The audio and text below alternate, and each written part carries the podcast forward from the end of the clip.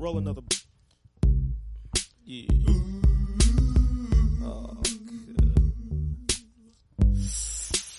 La da da da da da. La da da. La la la la. La la la la. La la la la. I was gonna clean my room until I got high. I was gonna get up and find the broom, but then I got high. Uh, la, da, my room is still messed up, and I know why. Why, man? Yeah, hey, cause I got high. Because I got high. Because I got high. La da da da da da da. I was gonna go to class before I got high. Come on. Bueno, sean bienvenidos a este capítulo de Mordiscos, un spin-off de, del podcast Déjame hablar de Escuela de Serpientes. Hoy tenemos un especial con Rafa. Hola, Rafa. Hola, buenas tardes, Mariño. Buenos días. Sí, un poco de todo. Eh, bueno, hoy el especial es sobre marihuana. Rafa es una persona que está metida en el mundo desde, de, de la marihuana desde el activismo. Es una persona que escribe, es una persona que está metida en, en grupo, es una persona que fomenta, que divulga, que, trata de, extraer la parte científica también de todo esto y, es muy constante a la hora de, ver los datos y anda muy detrás siempre de la noticia. Entonces, eh, creo que va a ser un episodio muy muy divulgativo sobre todo, para ir quitando algunos, algunos prejuicios que hay. Y bueno, para empezar me gustaría, Rafa, que explicaras un poco cómo, cómo, es tu vida hasta que llegas a, a, a este momento, cómo es tu vida en, en el plano de la, de la, marihuana, que suena muy así, y, y bueno, un poco dónde estás. Bueno, como todo joven, quizás practicas la primera vez que accedes a la sustancia, al cannabis o al hachís, pues favoreces ese, ese ritual que tenemos los jóvenes, que digamos que nuestro primer porro es el, como el paso a la madurez, ¿no? Como diría un antropólogo, es un ritual de iniciación a la madurez. Y desde el primer momento es una planta que me causó muchísima curiosidad. Quizás el misticismo que envuelve toda la prohibición de la planta, pues hace que llegues más allá. Entonces decidí plantar, decidí cosechar y, y, poco a poco, pues entre mis amigos íbamos compartiendo, buscábamos información en los momentos que Internet no estaba, digamos, tan grande como ahora. Tenéis que buscarte más la vida en fanzines o en grupos de IRC o en chats. Y Hablas de los 90, ¿no? Hablas de los 90. Sí, finales del 90 2000, correcto. Vale. Ya entrado el 2000 es cuando más he cultivado. Empezaba la fiebre de los grow shops en España el porrero era tachado, estaba estigmatizado de una manera tremenda. Se atribuía pues, a, a, una subcultura, pues, un punky, un rockero, un hippie o cualquier otra persona es el que es un consumidor de cannabis. Cuando eso es mentira, porque hay hippies y punkis que no fuman, y hay personas pues, que perfectamente desarrollan una vida que viene siendo en el estatus normal y son consumidores a diario de, cannabis o, o de hachís. Cuando me fui a Cataluña sí que ahí me inicié y abrí una de las primeras asociaciones que, que, hubo en Tarragona y viví muy de cerca todo el proceso que tuvo estos 10 años, que son los más intensos en la búsqueda y la lucha de la legalización de, la marihuana, que ha estado protagonizada por, pues, por, la izquierda progresista del país. Ahí vienen las primeras, di, digamos, las primeras disputas que tuve dentro a nivel político, porque digamos que todos estos grupos de, de, izquierdas, tanto en el 2010, estaban muy centrados en la legalización, en negociarlo con la izquierda. Es decir, querían que nos sentáramos con Izquierda Unida a hablar de la legalización del cannabis. Es decir, es, en mi opinión, le digo, es una, una tontería.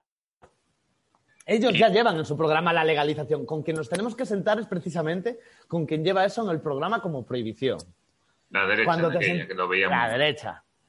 Junts per Cat, allí, bueno, lo que es hoy per Cat, que era el antiguo CIU, ahí la verdad que las personas bastante abiertas. Y dentro del Partido Popular hay muchas opiniones. ¿eh?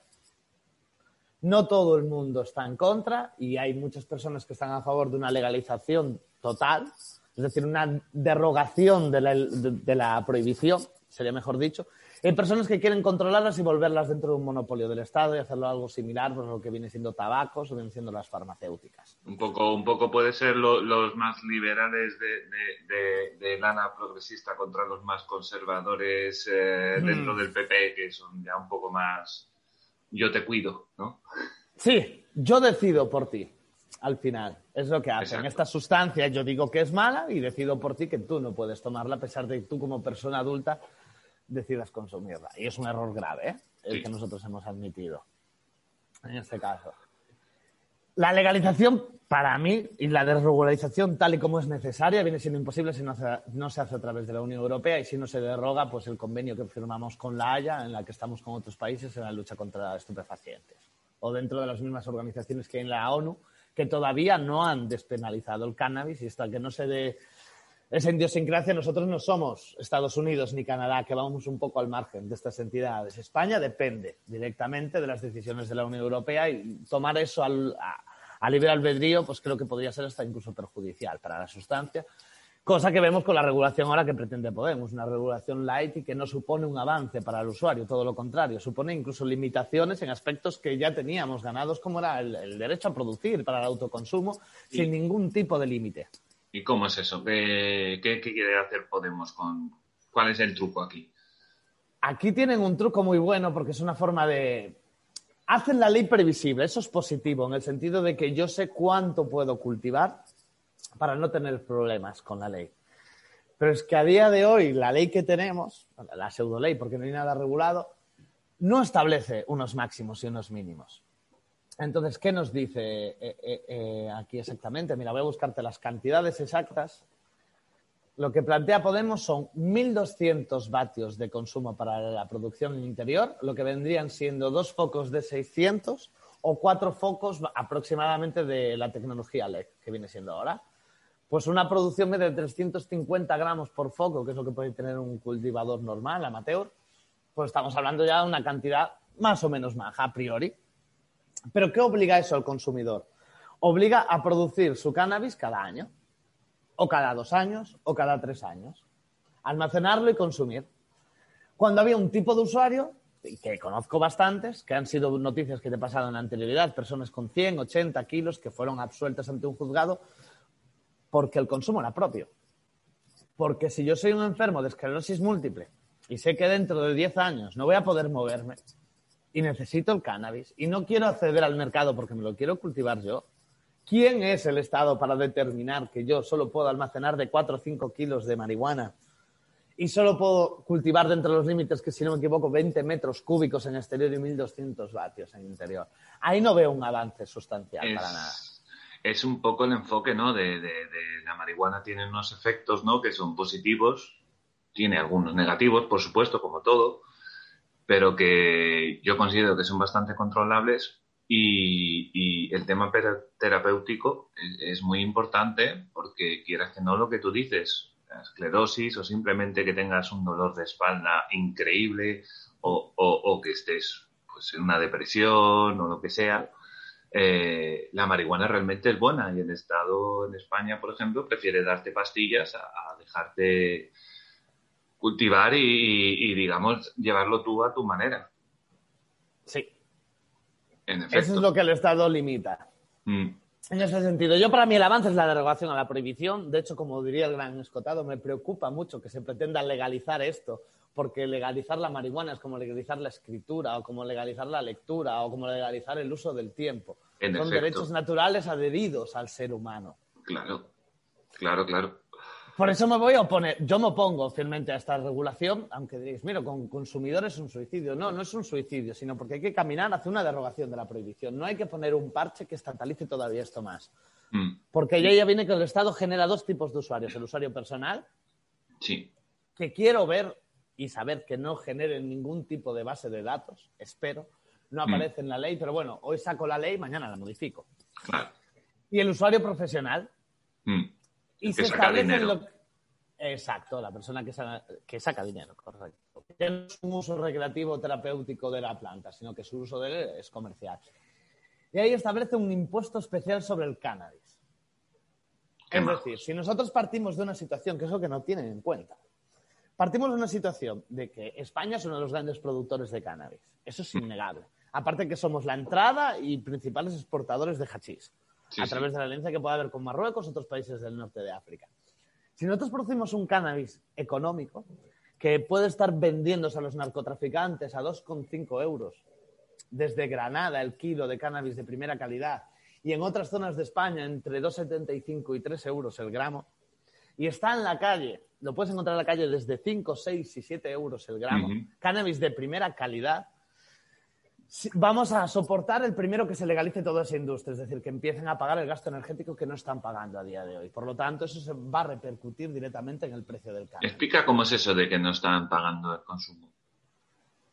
No es que no esté pagando consumo todo el mundo, pero la gran mayoría de narcotraficantes pues coincide. El, el modus operandi es el busco una casa o busco una nave. Pero pasemos a un Sí. traficante medio, busco una casa. Normalmente lo más discreta posible no es lo que la gente piensa que suele darse en las casas de pueblo, sino en urbanizaciones de lujo. Porque Ah, son sí. casas que ya tienen un trifásico para Mm. poder, poder estafar más cantidad de luz eléctrica sin dar la nota y no quemar ni tener problemas eléctricos. Entran a la casa, pinchan la luz y esto es un modus operandi muy típico holandés. Voy a una casa, la lleno hasta las trancas, pues puedo poner tranquilamente 100 focos y, y haz cuenta, 350 gramos por foco en dos meses y medio, porque suelen llevar las madres, pues ya tienen esas cantidades terroríficas de canales de 3,5, 4 kilos, que puede tener un traficante medio, ¿eh? te estoy hablando. Sí. Eso lo va a vender él entre 2,5 y 3 euros el gramo en el mercado al por mayor. Perdona, porque la Vale. producción en interiores es, no es una al año, ¿no? Supongo que serán más porque Claro. aceleras. Aceleras. Simulas el crecimiento y la floración lo simulas a través del fotoperiodo. Ujú. Ujú. Y puede dar varias, depende del tipo, la, una de las variedades más utilizadas que es una índica en España, la más famosa, mainstream, se llama Critical. Es una cepa, sobre todo que utilizamos de Critical Bilbo, Critical Más o Critical 2.0, que en 45 días de floración está lista y súmale unos 10-15 días de crecimiento. Va rápida. Es la narcohierba, como le llaman. es potente, tiene sabor y los niveles Mm. de THC y CBD son muy aceptables. Una planta que está Mm. el 17% de THC y un 0,5 de CBD es, es narcótica. Es el entrecot de la marihuana, ¿no? Sí, el entrecot más común. Hay otro tipo de plantas con un efecto narcótico muy superior, pero Claro. que vas a periodos de floración de 120 días. Y en esta industria ilegal no interesa tener 120 días flora- florando una planta.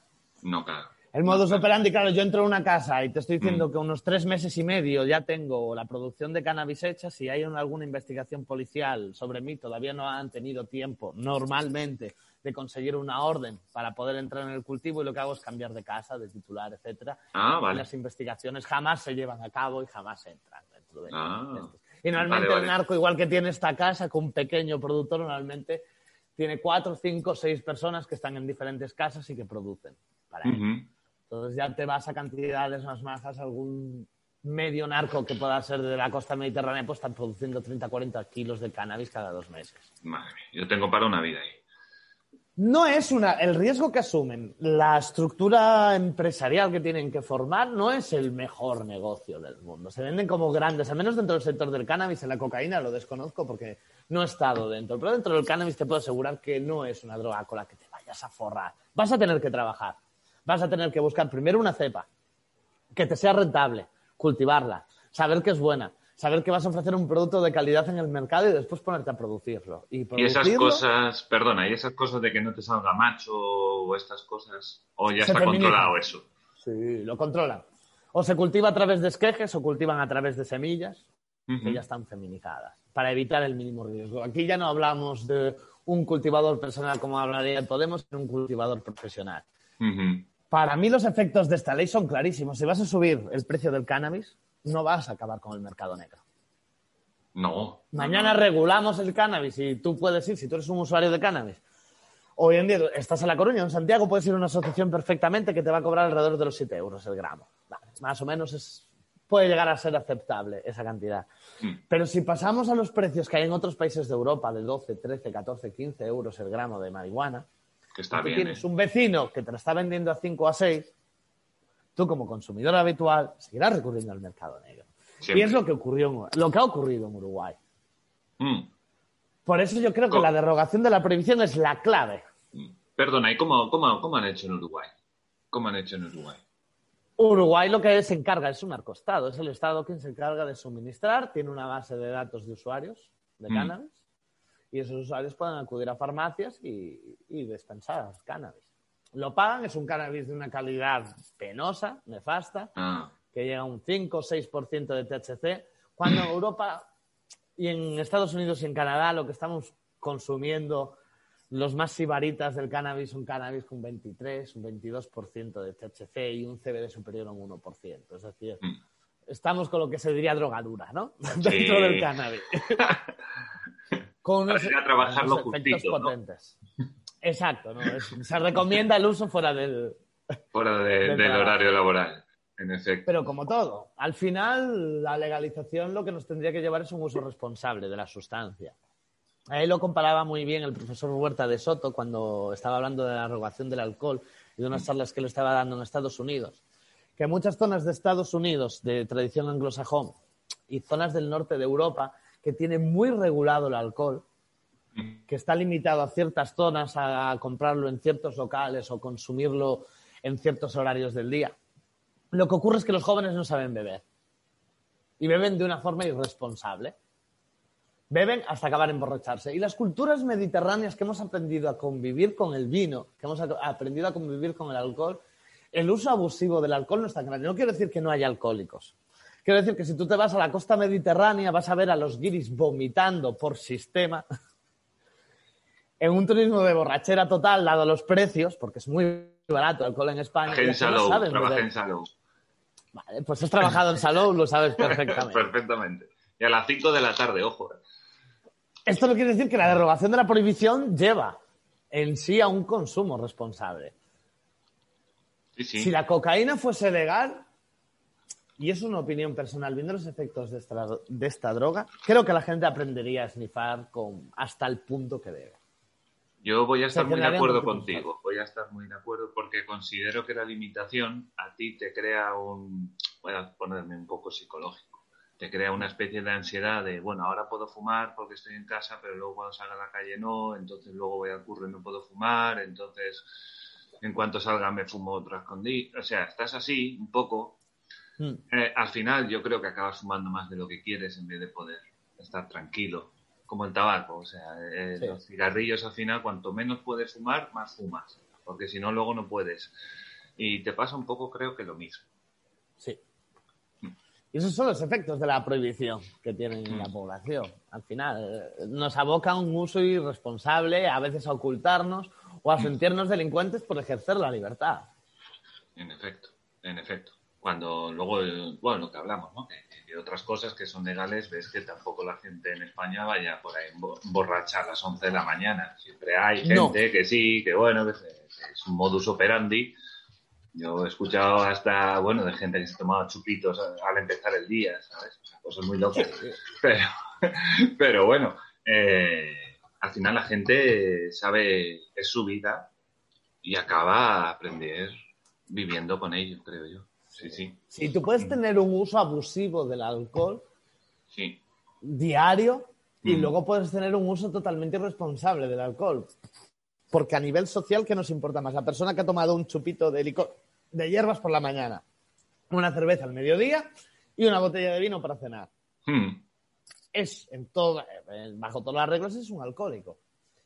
Pero la persona que no bebe entre semana y llega el fin de semana y se bebe una botella entera de whisky, socialmente sí que es un peligro. Es que yo ya, yo pasé mi época y, una botella entera de whisky hasta me da, me da arcadas a mí, ¿sabes? Eh, eh, me parece muchísimo. Pero sí, hay gente que lo hace. Hay gente que lo hace. Y, y, bueno, eh, siempre está el ejemplo ese del cantante de los suaves. Creo que se bajaba una botella de Jack Daniels antes de cada concierto y cosas de estas. Que dices tú, bueno, y la gente ya estaba vitoreándole, ¿no? ¡Viva! ¿no? ¡Qué bien cantas! Y esto, digo, bueno, El tío eh, no sé. no sé, no sé. Y, ¿Y cómo lo ves tú lo de la marihuana en otros países? ¿Cómo está ahora? O sea, porque yo fui a Holanda y digo, bueno, yo agradezco el POR, no puedo fumar por la calle, que es una cosa que agradezco, pero bueno, yo puedo ir a las tiendas y, y conseguirlo, fumar tranquilamente. Creo que volvemos a lo- aunque Holanda quisiera derogar la prohibición, está el convenio de la Haya. Mm. Y al final eso limita mucho a los, a los estados a la hora de querer regular estas sustancias. Estados Unidos, para Mm. mí sí es un ejemplo. Quien se ocupa de producir son las empresas. En, en los estados te refieres. ¿no? Porque En los- sí, en los estados que son legales, cada día más. Y en Sí, otros sí. está regulado el uso medicinal. Los los productores de cannabis cotizan en bolsa a día de hoy, compiten en un libre mercado para ofrecer el mejor producto al mejor precio. Y sí que han trastocado mucho el mercado negro. En Uruguay no lo han hecho, ofrecen un cannabis caro y de mala calidad, por lo tanto las personas acceden al mercado negro. Y en Holanda más de lo mismo. ¿eh? En Holanda sigue existiendo un mercado negro. Mm. Incluso el mercado blanco, que diríamos, el mercado legal, se alimenta del mercado negro, porque si está prohibida la Mm. fabricación y si la distribución y, la, y el consumo de la sustancia, lo que te vas a ocurrir es que estás convirtiendo al final a Holanda en un importador masivo de cannabis Que es lo que están haciendo con todo, con, con África, con el norte de África entero, con Marruecos, que han, que han hecho con Turquía, que han hecho con India, con diferentes países que ya tienen un auténtico monopolio. Hay casas en el Monte Riff de, de marroquíes viviendo que se dedican al que todos los conocemos muy bien aquí en España, que ya directamente trabajan exclusiva para los holandeses. Sí, ya sí. España no es el punto intermedio. Van directamente a los holandeses, pagan más, porque en su país van a poder venderlo mucho más caro. Y además vienen y te dicen qué cepas tienes que cultivar. Entonces el agricultor se limita a, cultivar. Sí, a mí yo ya había escuchado que, que Holanda directamente compra África, ya no solo Marruecos, sino ya países un poco más al sur que, que se dedican, como tú dices, a eso. Bueno, esto es como Afganistán con el, con el, ay, con el opio. Correcto, lo mismo. Es que me iba, a, me iba a salir apio y digo, no, el apio no puede ser, No, no. tiene que ser el opio. Y, y sí, bueno, aquí es como siempre, ¿no? Lo del Estado diciéndote qué es lo bueno, qué es lo malo, eh, cómo tienes que vivir y, y prohibiendo, prohibiendo, prohibiendo, prohibiendo. Prohibiendo, Porque yo imagino que, que esto de la marihuana no empezó en el siglo XX. Esto es una planta que debe llevar ahí cientos de años por el mundo, bueno, por el mundo, en las regiones en Sí. como la coca en Latinoamérica. Se dató- ellos la consumían hasta, hasta que se prohibió. En Asia hay registros en libros médicos en el 3000 antes de Cristo sobre el uso de la planta. Hmm. Y sí que el uso lúdico explotó a finales del siglo XIX, aunque el hachís o el cigarrillo de índica, como decíamos en España, ya era Mm. utilizado medicinalmente Mm. en el pasado. No es una sustancia nueva, el estatus normal de las drogas ha sido la legalización total y el experimento es ilegalizarlas. Pero es que legalizándolas al final tienes los estados se benefician, tienen una excusa para agigantarse, para crear nuevas partidas presupuestarias Sí. no es, es muy costosa la persecución y además es curioso porque nadie quiere que la ley se aplique efectivamente. Ningún Estado quiere cortar el 100% del suministro de droga dentro de un país, porque si lo cortaran, los efectos deseados para nada excluyen cualquier tipo de beneficio. Ya te lo adelanto. Tú imagínate una sociedad, mañana no hay drogas. Buf. El heroínomano no tiene heroína. ¿Qué iba a ocurrir? Íbamos a, a sobrecargar otras drogas. Las Mm. personas que eran adictas a otras drogas, ¿qué van a ir hacia el alcohol? Sí. Hombre, ¿Qué es esto, esto, me, ocurre esto me hace mucha gracia porque cuando fue... Tienes tu razón, porque cuando fue el estado de, de emergencia, cuando fue el confinamiento y solo dejaban abiertos cosas, cosas esenciales, mercados esenciales, eh, todos nos reíamos porque nadie, nadie cerraba los estancos, ¿sabes? y claro, por, por eso que tú dices, dices, hombre, yo no sé qué tiene de esencial que fumes, porque en realidad es malo. A ver quién cierra los estancos, cierra tú los estancos. Pues claro, ahí estamos. Hay un efecto no deseado ahí en la prohibición. Entonces, quieres una ley que la prohíbe, pero que no quieres que nunca se aplique efectivamente. ¿Qué Exacto. ocurre? Que ahí se da un proceso corruptor. Mm. Y Mercado manejas el mercado negro al final, ¿no? Manejas un poco el mercado negro. Claro, al final no es que la saques a vender, digamos, mira, he estado, hemos conseguido esto, subastamos. No, no, no. O sea, esto se quema en el campo. ¿sabes? Sí. Pues, pues eso ya el mercado de repente sube y bueno. Sí, sí. Eh, Ellos pueden manipular, pero bueno, el mercado de las drogas ha sido bastante estable. No ha estado sujeto a la inflación, por lo que aproximadamente no ha cambiado mucho. Un gramo, la marihuana quizás no es tan comparable porque se ha empezado a vender hace poco tiempo. La marihuana era algo que intercambiabas entre amigos.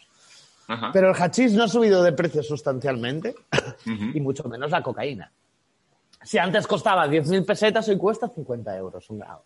Sí, sí, ahí, ahí, ahí está. Ahí está, muy bien. Sí, sí. No han subido. No, no, no. Es decir, además es un elemento básico para los bancos. Ujú. Dirás, ¿cómo el narcotráfico? Sí, el sistema económico que tenemos a día de hoy se alimenta de narcotráfico porque es la mayor fuente líquida de capital que tenemos. Ahí Sí, tienes el caso del HSBC, que estaba- bueno, es una tradición de la limpieza que le estaba haciendo a los diferentes grandes narcos de Sudamérica y de Sí, sí. Centroamérica. Claro, Pero claro. es una pata necesaria y en la crisis de 2008, ante la falta de liquidez, el narcotráfico jugó un papel esencial ahí, porque eran los únicos que estaban otorgando liquidez. No hay dinero más líquido que los billetes. No existe. Sí, el mercado negro, claro, no deja pistas y, y- y, claro, también, claro. Y, y qué te iba a preguntar yo? ¿Y tú cómo ves ahora el, el estado del- de la marihuana en España? Si, ¿Cómo lo notas? sí. ¿La gente va hacia un lado, va hacia otro? ¿Crees que cada vez consume más gente? Yo creo que la, la sociedad lo tiene más que asumido. ¿eh? La, la sustancia quizás está menos estigmatizada que en otros años. Tú puedes ver series en la televisión en la que se consume abiertamente marihuana. No sé si a- aquí no hay quien viva o lo que se avecina, una de estas. Tenía sus personajes. El portero ese, ¿no? Que no sé cómo se llamaba. Sí, aunque haga un efecto estigmatizador ahí, porque ha puesto al portero en vez de a cualquier otra persona a un nivel sociocultural mayor dentro de la serie fumando, que podrían hacerlo perfectamente. Que quizás eso encaje incluso más con la realidad. Pero bueno, vemos un uso común las letras, el hip hop, el rap, el rock, el pop.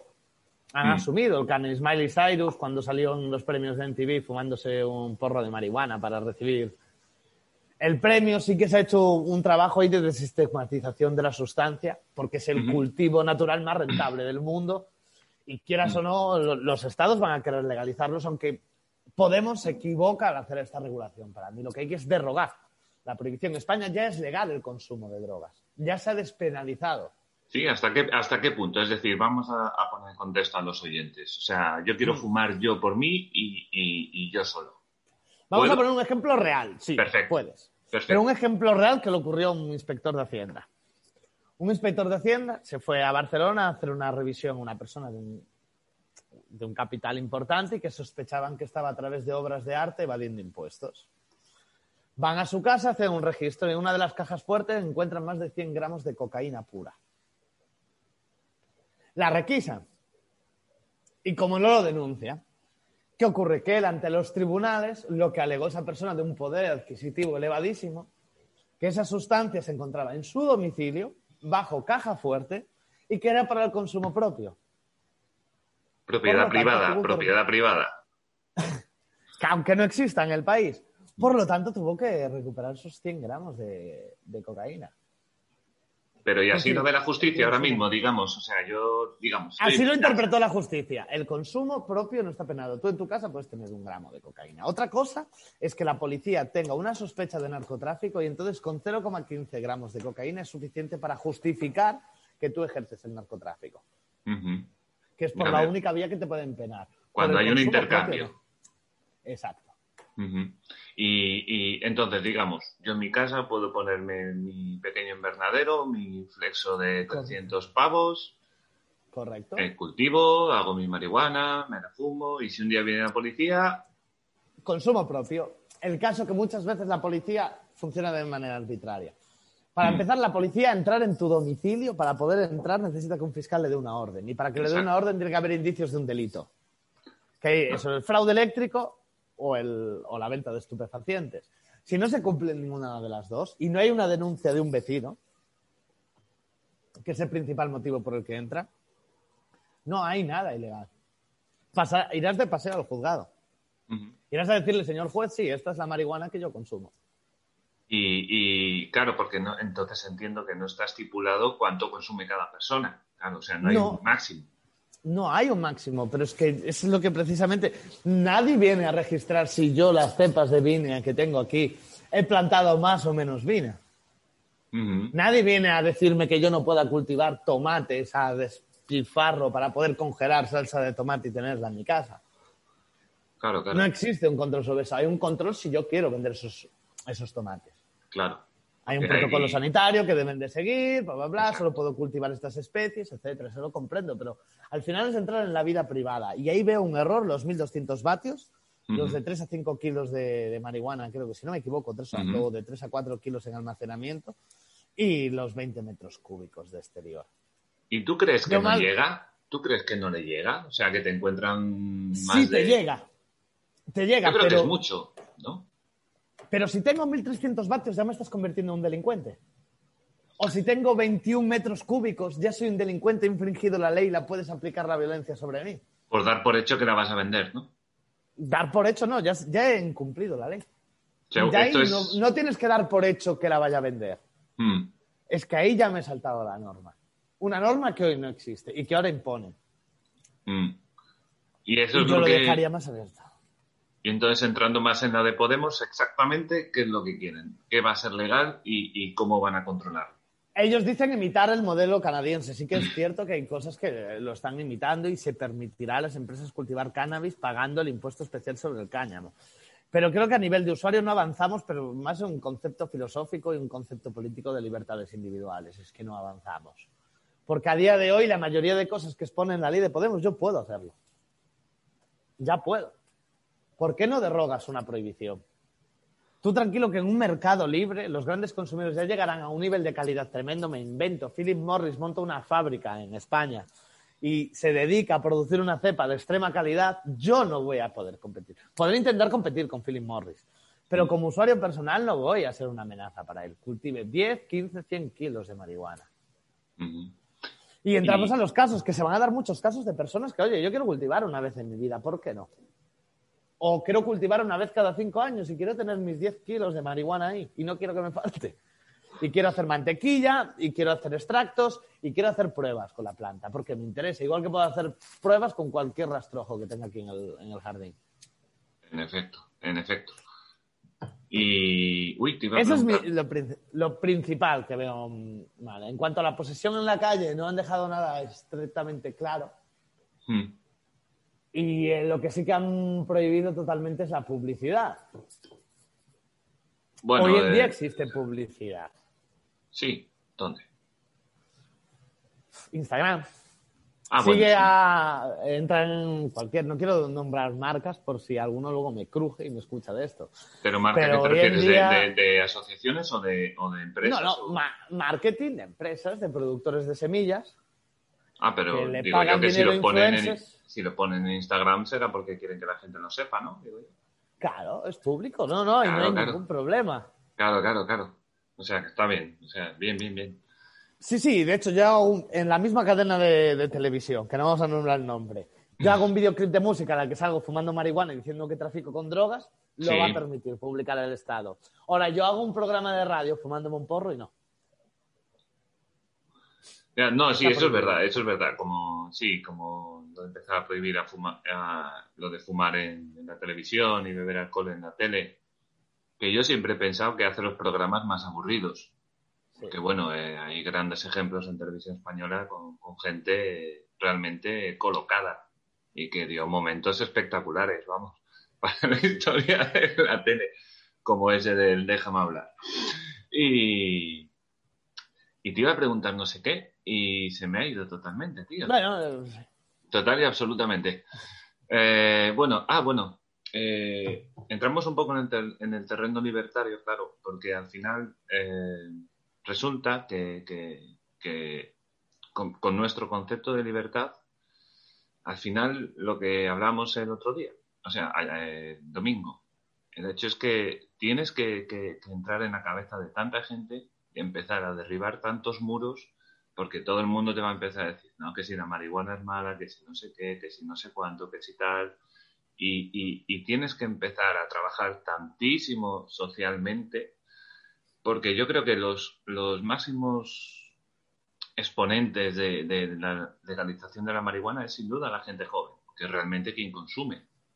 Real- que al final consume mucha gente. Yo tengo 40 años Te y yo consumo y trabajo datos, y me ¿eh? lo pago y- y no me ando buscando mil historias. Simplemente eh, consumo de manera normal y, y- y no pasa nada. Nadie tiene ningún problema conmigo en ese aspecto. Mm. Y, y- pero sí, hay que ir quitando prohibiciones y quitando prohibiciones y quitando prohibiciones. Y, y va a ser un, un- un trabajo muy duro, porque asociaciones de marihuana, por ejemplo, que, que- que trabajen en esto hay unas cuantas, ¿no? miles en España ya, directamente. Hay Mm. miles. Y el problema de no desregularizar el que la gente. El estado natural siempre ha sido legal, eso partimos. Y las Sí. leyes de prohibiciones son recentes. Y lo que ha hecho la El estado natural de, de la persona que hablaba, que hablaba el otro en el libro, ¿no? Sí, también. El estado natural de la persona es estar en libertad.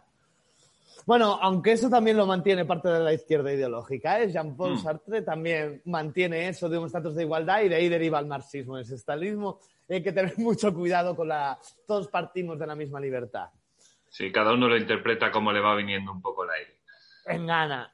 La cuestión es que tener prohibidas ciertas drogas está haciendo que muchos usuarios consumen alcohol para poder dormir mejor cuando consumirían hachís. Por ponerte un ejemplo. Mm. O- y lo que hacemos es estamos y- sobrecargando. y Exacto. Y al final estamos sobrecargando a la sociedad con sustancias mucho más perjudiciales para su salud que el cannabis. Porque, Ese es el sí, eso te iba a decir yo precisamente, porque hay cosas como el Valium. Mira, yo me tomé una vez una pastilla de esas, ni entera, y me tuve que ir para la cama. O sea, eh, me tuve que ir para la cama a dormir, porque, o sea, era un pelotazo espectacular. Y, y- y claro, mientras el Valium eh, lo venden en cajitas y te pueden tomar cuatro pastillas, eh, la marihuana es mucho más complicada, a pesar de ser más suave. Y, y- y volviendo a las asociaciones, esto hay en toda España, supongo. Desde. Prácticamente en toda España. Hay ciertos barrios de Madrid que en las que ves menos, en los barrios más elitistas. Sí, ¿no? Pero sí ha sido. De hecho, yo en un pueblo pequeñito, hasta hace poco teníamos una asociación que tuvimos que cerrar por problemas legales, debido a denuncias de los vecinos. Pero incluso en un pueblecito de 3.000 habitantes teníamos una de las mayores, en metros cuadrados creo que éramos una de las mayores asociaciones de España. Joder, Un skatepark dentro y todo. madre mía, eso era. Eso era grande, ¿eh? Ya con un skatepark, Sí. eso tenía que puedo ser- decirlo, yo que era el presidente, se llamaba Casa Parroquial. Uh, Porque habíamos alquilado la antigua Casa Parroquial.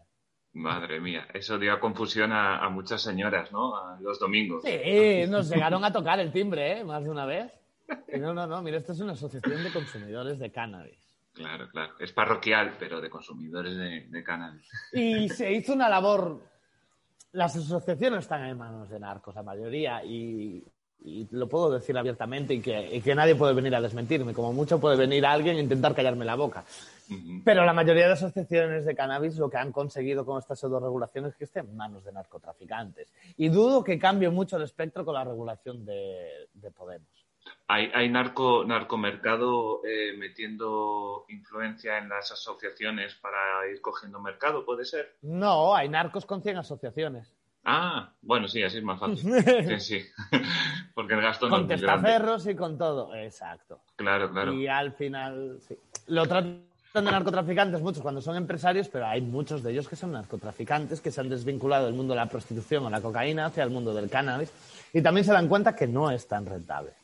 Exacto. Eh, mira, me gustaría que, que- que me hablases, porque lo tengo ahí, estoy todo el rato intentando acordarme. Eh, me acuerdo aquella vez que, que pasaste aquella foto que te habían sacado en una noticia. ¿Te acuerdas aquella gran foto que grandes fueron? Eh, ¿Cómo fue aquella experiencia de la entrevista y estas cosas? Bueno, llamó un día Telecinco, que Podemos era la primera vez que quería plantear en el Parlamento el, el tema de la legalización del cannabis. Y me llamaron por teléfono un periodista de Telecinco que ya sabía que yo era un opositor férreo al círculo canábico de Podemos y a todo lo que pudiera venir a través de una regulación y una derogación de la ley. Me llamaron y me pidieron mi opinión.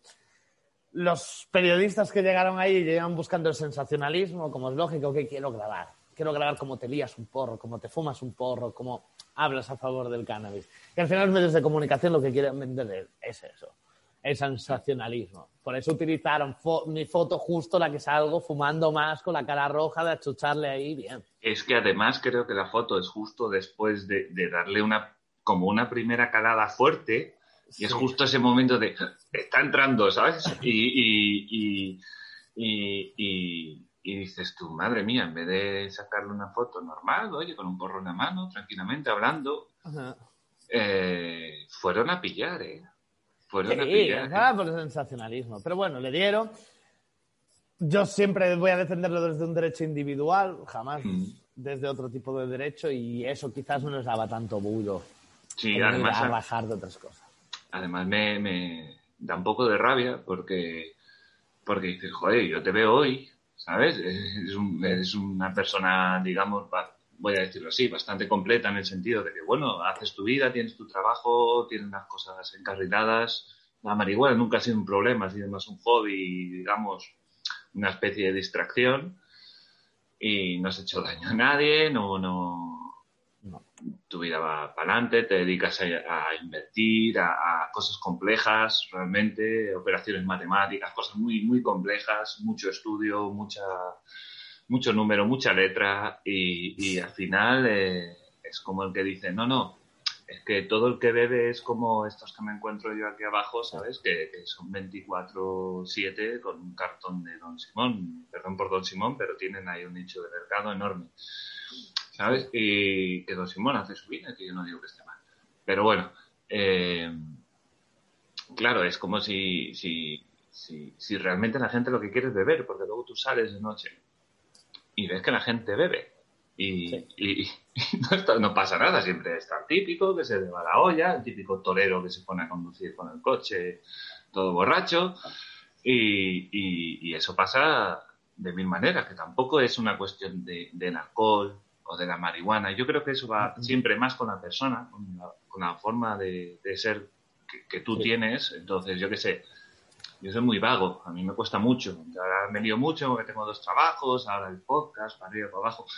Pero no es la marihuana algo que me esté impidiendo hacer nada.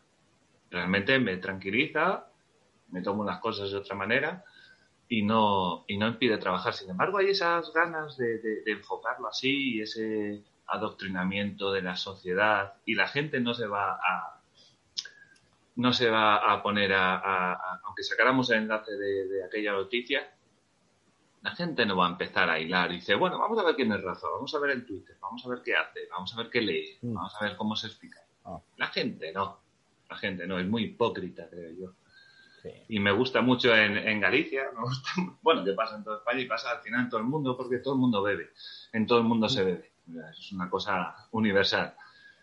Y en plan, mis ex suegros, pues que, que eran de esos de, de, de, no, que la copita de alcohol, ¿cómo te vas a emborrachar? Bebiendo Ribeiro aquí, casero. Y yo tengo salido con un ciego importante, ¿sabes? Ellos no, porque tienen 60 años, eh, llevan toda la vida bebiendo y, y, y no pasa no, para eh. tanto, no prohíbes el alcohol, entiendes que está ahí. Entiendes que está ahí. Y, Y que hay que consumirlo responsablemente y ya está. Por supuesto, eso es un buen punto. Hay que entrar en la responsabilidad de cada persona. Y la gente rehuye, yo creo, de esa responsabilidad. Ahí el Estado es cuando hace paternalismo y intenta decidir por ti, pero lo hace mal porque no sigue sus criterios. En efecto, y te quiere cuidar y te quiere poner un estado de alarma de 12 a 6 durante 6 meses. Sí, ahora hacen una propuesta para censurar las redes sociales. Sí, y, un poquito como en China, ¿no? Que en China también buscará el bienestar de, de su sociedad, supongo, ¿no? En plan, estas cosas. Em, a mí me ha gustado... Muchas de esas decisiones no las toman con un economista. De hecho, las leyes de prohibición en Estados Unidos no se consultan a los economistas. Si se hubiera consultado a los economistas, lo que hubiesen dicho es que esa ley es costosísima de aplicar e imposible y no se hubiera realizado. Mm. Igual que con los estados de alarma, me imagino que ahí no hay, ya te digo, la opinión de ningún científico economista, ya te lo digo, porque si no la respuesta es no. Y seguramente estamos de acuerdo en esto, pero al final es un poco frío, y suena un poco frío decirlo, pero el libre mercado funciona. Funciona. Y, y es un poco decir, va, pero la gente son solo números. Dice, ya, pero cada uno es un número. Y al final cada número hace lo que estima bien para sí, intenta el principio de no agresión, y cuando dejas a la gente tranquila y no le prohíbes, y le dejas vivir de la experiencia que le den otros usuarios, de, de- de lo que lee por ahí, de lo que se informe él mismo, siendo responsable de su propia vida, eh, no ganas nada prohibiendo. No. No, no, no. a no. veces consigues hasta el efecto contrario. En efecto, la gente se, se ansía y, y porque lo necesita. Lo necesita para bien, lo necesita para mal. A lo mejor es un poco triste que necesites fumar, a lo mejor es un poco triste que necesites beber. Pero, pero bueno, es, yo creo que es parte de la vida y, y- y- ser responsable no es fácil. Pero, No, de hecho las drogas están antes que el mercado. Las Sí. drogas aparecieron antes que el mercado. Y antes Es que el Estado, que antes que el. Estado. O sea, mercado Y había de aquella manera, con sus trueques y sus cosas y lo que hubiese. Y la religión también es una de las gran potenciadoras de los psicotrópicos. La hostia cristiana tiene un origen psicotrópico. Y mucho antes, lo- lo- los, lo- los jefes de la tribu, los, los, se ven mil historias, ¿sabes? Estos que contactaban con los dioses, eso, iban hasta arriba de peyote, de, de lo que hubiera ahí. Sí, ¿sabes? de alucinógenos, correcto. Exacto, lo, lo que hubiese en esa, en esa zona, yo qué sé. Entonces, al final es negarle ver a la gente el mundo desde otra perspectiva. Eso Exacto. Cuando te drogas. Exacto. Además, hay, hay ejemplos de, de, de- de- de, bueno, de, hace, de hace 100, 200 años en la vieja Inglaterra, la, la gente poniéndose hasta el culo de opio en, en- en locales ahí escondidos. Sí, gente sí, con dinero y claro, o sea, y eso porque lo encontraron, no porque en Inglaterra haya opio. Eh, no había opio. Eso llegaron donde llegaron y dijeron, madre mía, madre mía, lo que hemos encontrado aquí. Sí. Y- Y de hecho, el opio fue la moneda de intercambio, el producto más valioso. Claro, imagínate. O sea, eso es porque la gente lo valora. Y la gente se tiene que gastar tanto dinero porque el Estado quiere decirte cuánto valor tiene. Y madre mía, es que al final todo el mundo es liberal y no lo sabe. Correcto. De hecho, hu- hubo un, un pequeño experimento, ahora mismo, si dijera la fecha miento, pero si no me equivoco fue después de la ley de la prohibición del, del alcohol de la ley seca de Estados Unidos, que se dieron cuenta economistas que el mercado de la heroína estaba bastante estable, eh, era bastante estable y lo que intentaron es trastocar el precio y decían que si subían los precios de la heroína iban a hacerla menos accesible, por lo tanto menos personas se, se iban a enganchar. ¿Qué consiguieron? Que no bajó la demanda y los narcos ingresaron más dinero porque se subió el precio de la heroína. Y la gente se hizo, digamos, más pobre. Sí, Sí, sí, porque al final yo en estas cosas me gusta mucho de poner siempre el ejemplo de la rata, Porque yo pienso que nosotros al final, eh, el ser humano está evolucionando, todavía estamos en etapas, todavía somos muy, muy instintivos, ¿sabes? Entonces yo creo que el ser humano es como la rata, que, hay alguna gente que si le das un botón para que te dé un orgasmo y un botón para comer, aquella rata murió, ¿sabes? De, no comer, ¿sabes? no hacía más que... Hay gente que es así. Hay gente que es así.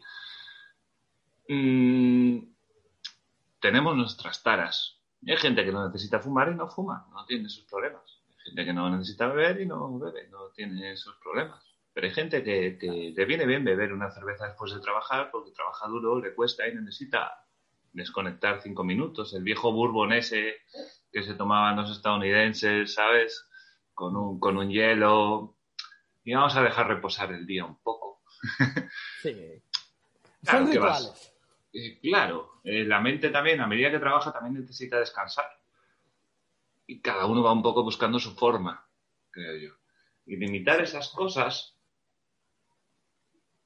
al final eh, la gente se No se puede. Es No se puede. No se puede. puede. A, la, a la gente le haces daño. Lo que haces es quitando una droga sobrecargar otra, que es por Mm. eso el consumo tan elevado de alcohol.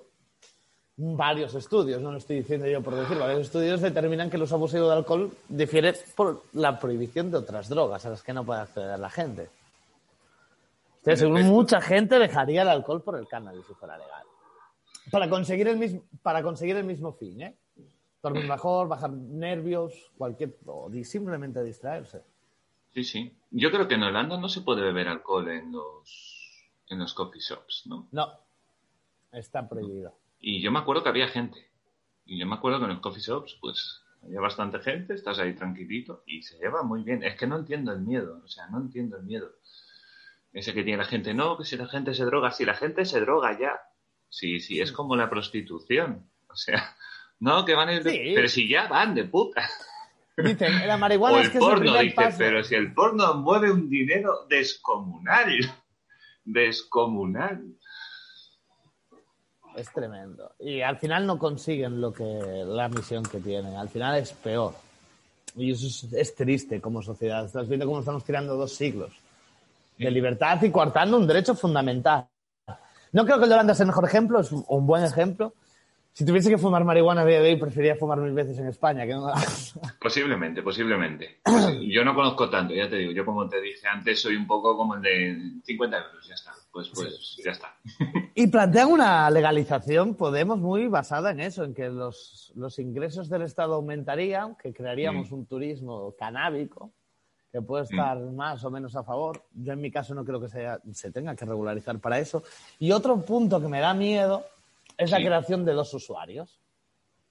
Habría que analizar más la ley, pero en el momento que la saquen y las leyes se pueden modificar, es lo que me da miedo. Estás determinando un usuario eh, personal y un usuario profesional. El usuario profesional va a tener que hacer una trazabilidad de la planta, ¿vale? Hasta ahí estamos de acuerdo. El problema es que el Estado llegue a crear en algún momento algún criterio arbitrario para acceder al usuario profesional. ¿Cómo es, Es eso? decir, Explícamelo. Al igual que tú, si quieres abrir una farmacia, si quieres abrir un estanco o si quieres abrir otro tipo de negocio, está legislado por el Estado el número de licencias que tiene que haber en cada ayuntamiento. Entonces me da miedo que esa regulación lleve a cabo al final ese monopolio del Estado y que no se liberalice realmente la planta. Es decir, que no tú, Mariño, o yo aquí, los dos nos pongamos a cultivar y en un mercado libre de drogas, pues el mejor, con la mejor calidad o el mejor precio, pues sea el que triunfe. Y me da miedo, precisamente por las manos de quien está, en que eso no se vaya a dar y que al final se creen otro círculo de amiguismos, porque es lo que se va a generar, y creemos otra oligarquía dentro de los cultivadores de cannabis. Que es muy posible que eso se dé. Y al final cuatro o cinco marcas llevándose el pastel. ¿no? Que es lo como ocurre en el tabaco. España ya tuvo el experimento. Antes de que Estados Unidos se colocara como número uno en la producción de tabaco, estaba España y sus fábricas.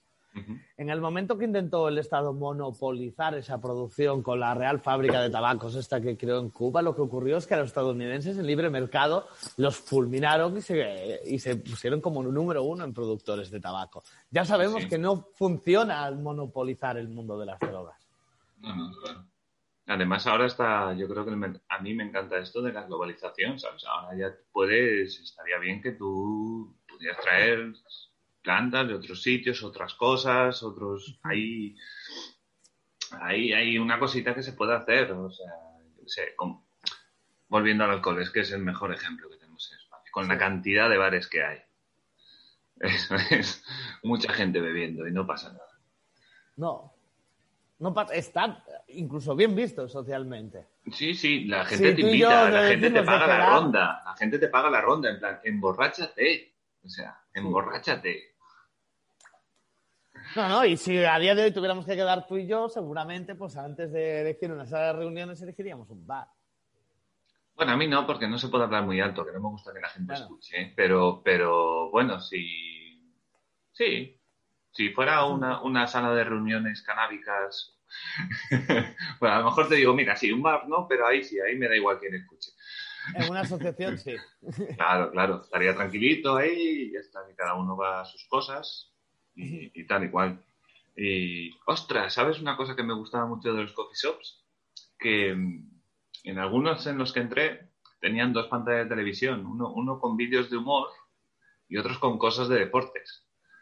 Y, y me gustaba mucho, ¿sabes? Tú ibas ahí y, y te podías poner ahí con tu, con tu canutillo viendo cosas que no necesitas sonido para nada y echar ahí un rato, tío, más, más entretenido que, que Dios. Sí, sí, Madre mía. No está bien, las asociaciones en España, te invitaría a visitar algunas, están muy bien montadas, ¿eh? Mm. ¿Y, Lo han hecho muy bien. ¿Y recomendarías algunas? En La Coruña, si no me equivoco, O en España tiene- en general, o en el mundo. Que, Sí, sí, en La Coruña.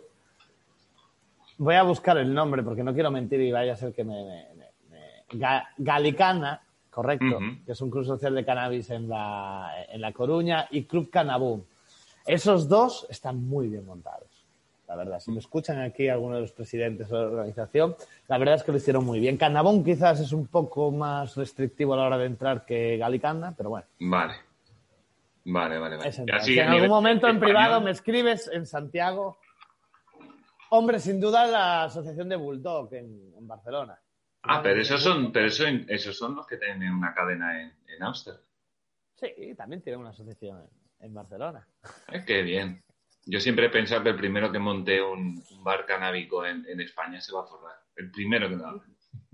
Sí, bueno, la- el funcionamiento que teníamos en la casa parroquial un poco era, era una asociación, pero al final lo llevamos como un bar canábico, ¿eh? Total. Sí, ¿no? Teníamos nuestra cantina, nuestra música allí en Bluetooth en abierto y la tele en Bluetooth en abierto para que pusiera quien quisiera lo que quisiera cuando Qué fuera. ma- qué- La ley de la a mí me encantan las gramolas. A mí me encantan las gramolas. No. Sí. Y, Y, ahí estábamos. y, y alguna, bueno, yo te iba a decir mundial, pero bueno, supongo que ahí está Bulldog. Claro, que es la. Es la más En famosa, Europa, es más mainstream, pero vas a pagar. Sí. También Mm. están los de Sensi, hay varios que tienen asociaciones. Al final Una- lo que importa, lo que busca el canábico es, es la sustancia. Es encontrar ese cannabis especial, que le guste el efecto y que disfrute. Sí. Y al final creo que es la compañía, ¿eh? Porque una cosa que me dio, que me fijé mucho los años dispensando a enfermos de cáncer.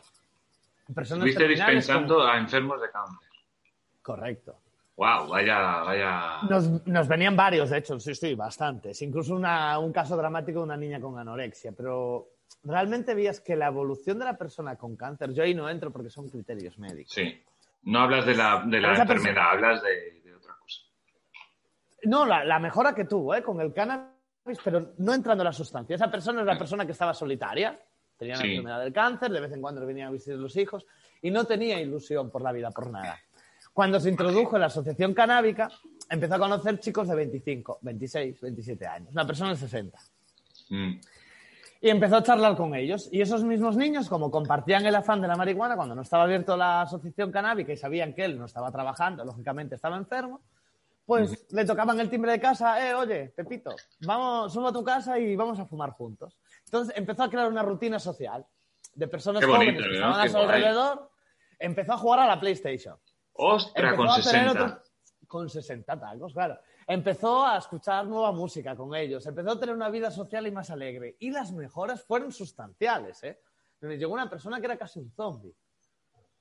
Y tú lo veías a los meses llevando una vida normal, teniendo su WhatsApp lleno de mensajes de chavales, vamos a quedar, el fin de vamos a hacer una caminata, hoy toca play, no sé qué. Sí, sí. No sé si la recuperación vino ahí por el, el efecto No, que no tuvieron los fármacos que No dieron eso, o por la mejora sustancial en la calidad de vida de la persona. Mm. Hombre, Hombre, yo, Rafael, es que me tocan el timbre a las once y media de la mañana y traen el café y no sé qué y los petas y dicen que vienen para mi casa. qué bonito, tío. Yo siempre he pensado que lo de. Para recuperarse, lo primero es querer, tío. Y, y luego la medicina hace el otro 99%. Pero el, el querer, sí. Joder. Y la ilusión, ostras. Pues qué guay, tío. A mí me gusta esa gente, ¿sabes? Que llega mayor y, y de repente le cambia el mundo. A mí me contaron la experiencia de un señor que se jubiló y toda la vida quería aprender a tocar el violín y aprendió. O sea, con 65 se puso y aprendió a tocar el violín y digo yo, joder, que no es fácil, ¿eh? Que, que, que yo creo que es más fácil sacarse una carrera que aprender a tocar el violín, ¿eh? Cuidado. Fíjate. Uf, tienes que empezar de cero y hay muchas cosas. Y, y me gusta. Y sí, este, este efecto que tiene, que tiene la marihuana, que por ejemplo, se, exacto, que se nota aquí en el podcast, ¿no? En plan, un poco que, que quieres seguir, que quieres hablar, que quieres intentar exprimir las cosas y, y aprovechar este tiempo, ¿sabes? Da igual que, que- que estés con el colega echando un partido al FIFA o, o que estés ahí viendo una peli o, o que estés, como tú dices, nada, me he bajado al banco aquí al parque y me fumo a uno, cuento mi vida. Eso es lo que hace la marihuana. Te crea esa burbuja, tú dejas entrar a la gente, la gente se mete ahí y estás un rato ahí. O imagínate tú una cafetería, estás en una terraza y supongamos el caso, estás saltando la ley y te estás fumando un canuto. Y estás solo. Y hay otras muchas mesas en las que las personas están solas. Pero hay otra mesa donde una persona también está fumando marihuana. Y, y os miráis, ¿no? Os miráis, eso es lo primero. Después viene hasta la picardía de, bueno, vamos a ver quién es, te voy a pedir un papel. No sé si te ha ocurrido ser tú la víctima de que te pidan el papel o ser tú, tú, tú, tú. Y ya desde ese momento, en el momento que tiene que pedirte algo y compartís esa sustancia, ah, bueno, pues Mm. yo tengo esto, tú tengo esto, ah, pues bueno, ya que me das papel, mira, ahora luego te lo paso, no sé qué. Se Mm. genera ese vínculo, ¿no? Emocional y las personas vivimos de amor al final y de relacionarnos. Es Sí, que hombre, yo- la ilusión. Mm, Yo soy una persona tímida realmente y me cuesta mucho ir eh, donde la gente y, y- y aunque haya un poco de feeling, me cuesta mucho entrar en una conversación. Pero, porque yo, por ejemplo, eso lo hago. Yo voy a las cafeterías, bueno, ahora ya no voy a terrazas con la ley esta de, de fumar, Y, pero bueno, yo iba y me fumaba un porro discretamente, lo más discreto que podía y trataba de no estar pendiente de los demás porque si no, paranoio, aquí uno va a llamar a poli o sabe Dios, pero siempre discretamente. Pero, pero sí que si viene alguien y se pone a hablar conmigo, mientras yo fumo, yo entro, ¿eh? tranquilamente. Y me dice, ah, o sea, ¿puedo fumar aquí contigo? Y por supuesto, ¿sabes? Siéntate. No es lo y- mismo a, a que me y- quiero sentar contigo. No es Exacto. lo mismo. Oye, mira, o sea, a mí yo no voy a ir, yo no voy a ir porque yo no soy así, yo soy tímido y ya está. Pero no quiere decir que te cree, no te cree una reacción adversa a la gente, al contrario. No. Oye, ah, bueno, pues mira. Mira, yo te doy Claro. un poco de María. Me dejas Claro. fumar un poco y yo te doy un poco de María. Y ya Claro. está. Y a Lo que tú dices, generó una amistad. Claro, es, es el amor que tú dices. Hay gente que eso, por ejemplo, lo focaliza. Es un- la gente tiende a buscar el, el punto de conexión, ¿no? Hay gente que se conecta con el sentido de la patria, la bandera española y la selección española cuando gana el mundial. Hay gente que, que conecta porque te está fumando un porro en una terraza, los dos sabéis que está prohibido y estáis ahí un poco de, oye, ¿y tú conoces esta asociación? No sé, yo qué sé, te pones a hablar de Sí. tonterías y, y aprendes de la vida, te lo tomas de otra manera. Eh, esto psicológicamente yo creo que tiene que estar demostrado.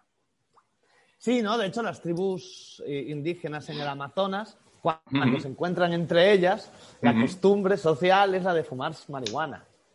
Hmm, Como para conocerse, es decir, es el ritual de, bueno, te juntamos este grupo, no, no te conozco, me junto yo, no te conozco, y la forma de romper el hielo es hacer un, fumar un porro. Claro, porque Que eso lo- nosotros lo aplicamos. A lo mejor yo no te conozco Claro. ahora en persona, nos vemos y estoy por seguro que lo que primero que vamos a hacer al sentarnos en un Sí, lugar, vamos a hacernos un canuto y hablar. Claro, claro, ahí. porque además es- es- está bien porque, porque te relaja, es el efecto que tiene, no tiene otro. Sí. No, no- más, más allá de... Yo sí que comparto a lo mejor, que no sé cómo lo ves tú. Yo creo que estás de acuerdo, creo que alguna vez te lo dije. Es- eh, porque hay eh, estudios científicos que demuestran que antes de los 18 fumar marihuana es complicado. Estás en un desarrollo cerebral, eh, estás muy, muy, digamos, esponja, eh, absorbes muchas cosas y igual no estás analizando las cosas como debieras por no estar eh, centrado precisamente por fumar. Eh, yo a los menores de 18 eh, buscaría la forma siempre de que responsable es el padre y, la madre o la madre o las madres. Bah, me da igual, quien sea el perro, me da igual. Eh, un adulto. Exacto. Yo no voy a entrar en cada familia, eso ya cada uno. Eh, pero sí que han de ser lo- los responsables. Y si una- un chaval menor de 18, eh, 18 porque es como está en España, y son 16, pues 16, pero los estudios científicos dicen 18. Eh, ese chaval no rinde, me refiero, no da en los estudios, falta clase, es un gamberro, bla, bla, bla, lo que sea que tú dices, algo le pasa a este chaval, yo haría responsables a los padres. Creo yo. Claro. Pero claro, ahí es la sociedad atacando a unos individuos por X costumbres. Ahí es cuando se vuelve Sí. todo complejo. ¿Quiénes somos como sociedad para determinar, a pesar aunque haya un criterio científico, es la protección del menor? Ahí hay mucho. Yo prefiero la educación antes que las prohibiciones y el castigo, pero claro. Vale, mira, te voy a poner un ejemplo, te voy a poner un ejemplo, ¿vale? En Italia murió un niño porque los padres eran veganos y solo le daban comida vegana. Pues lo mismo con la marihuana. A ver, eh, yo no estoy a favor del Estado, no estoy a favor de, de prohibir, no me refiero a eso. Me refiero a ser responsable. Si tu chaval va bien y tiene, yo qué sé, como empiezan los chavales ahora, con 14 años, que yo con 14 años yo ni pensaba en niños todavía. Estaba jugando al fútbol como un loco. Y, y muchos ya, ya, ya, ya fuman porros y, y tal, porque socialmente, pues, pues y es que ahora es más difícil con internet. Yo también lo entiendo. Para los padres, padres como tú, por ejemplo, eh, Sí. contra internet es, es mala mía, es un trabajo que, que, que- pero tiene, pero, pero si el chaval va bien, no hay ningún problema, creo. Pero si el chaval va mal, ¿no? ¿Cómo lo ves? ¿Cómo lo ves? O sea, ¿cómo, Claro, es que al final es un criterio que- claro, ¿qué vas a decir? A un chaval de, de 14 años que, bueno, que en ese momento pues está juntado con esa gente y, y- y es lo normal. Me pasaría a mí, le pasaría a ti, le pasaría a cualquiera, Sí. acabaríamos fumando porros igual. solo que antes. y, entonces, ¿tú qué haces? Porque Ahí está la función pedagógica, quizás, ¿no? Enseñarle, luego está el criterio de lo que es ir mal o ir bien, ¿sabes? No, no, por supuesto. No, no, por supuesto. Amplio, pero desde luego el padre es el, yo creo que la mayor autoridad, o la madre, o lo que quieras. Ahora con el lenguaje inclusivo hay que tener cuidado, pero sí, sí. es el padre el que tiene la responsabilidad final, porque es que se abre una vereda, el momento que el Estado, creo, en ¿eh? mi opinión, el Estado abre la vereda de prohibir algo, nunca va, a retroceder atrás a prohibir menos, siempre va a ser a prohibir más. Primero voy a prohibir a que los padres, voy a castigar a los padres que den marihuana a los hijos menores de 14 años. Mañana voy, me he dado cuenta que esa ley no es perfecta y también voy a prohibir, y también voy a prohibir, y al final abres la vereda, igual que dicen que fumarte un porro abre la vereda para consumir otras drogas o que te abres la mente de consumir algo prohibido y ver que no te ocurrió nada y continuar consumiendo porque no es el criterio de la sustancia, entra el criterio de la prohibición, quizás aquí ocurra lo mismo. Mm. Lo primero es ser responsable. Si va a haber sacrificios, estoy seguro de que si la marihuana es más accesible, pues puede haber un pico inicial en el que la gente consuma más como ocurrió en Estados Unidos. Pero eso se tiende a regular. Bueno, aquí sí, por supuesto, eh, eh, estoy de acuerdo contigo que, depende de la, de la, educación. Yo me acuerdo, yo vivía con un chaval de Burgos en Santiago cuando hacía la escuela de hostelería. Yo empecé a fumar porro con 19, o sea, no antes. Y me acuerdo del primero, que, pero muchísimo, ¿eh? le di dos caladas a uno de marihuana, estaba en un sofá, me tumbé y me eché a dormir. Muy bien nunca, nunca volvió a ser igual. Ojalá todos fueran así, de verdad. Si con uno ya tiras todo el día. Y, y en su casa se fumaba, y él fumaba con los padres, de hecho. Pero no sé, lo tenía enfocado de tal manera que, él era muy responsable. responsable, sin la I, responsable. y, y era un chaval que estudiaba, llegó a ser jefe de cocina de, una cadena hotelera, además. Eh, es un tío que ha metido, o sea, bien, bien. Pero sin embargo, a mí, como siempre digo, yo vengo de Izquierda Unida, me gusta decirlo. Eh, hay, por ejemplo, dos conceptos aquí. Por un lado, este que te digo yo de la marihuana, que el problema es que eh, el desarrollo cognitivo del chaval Fuera de que sí, puede ser de una manera u otra, puede ser más espabilado o menos espabilado, eso también influye en los padres. Sí que un si, si el desarrollo cognitivo no es el correcto, le puede crear problemas más adelante en el sentido de que, de que cuando se le va exigiendo cada vez más nivel educativo, él no va llegando no es que no saque las asignaturas, que a lo mejor aprueba, pero sin embargo es un chaval con un potencial grande, pero el hecho de consumir estas drogas le está parando un poco. Y, por otro lado, por ejemplo, otra cosa que, que, yo sí estoy de acuerdo con esta ley, por ejemplo, es el PIN parental.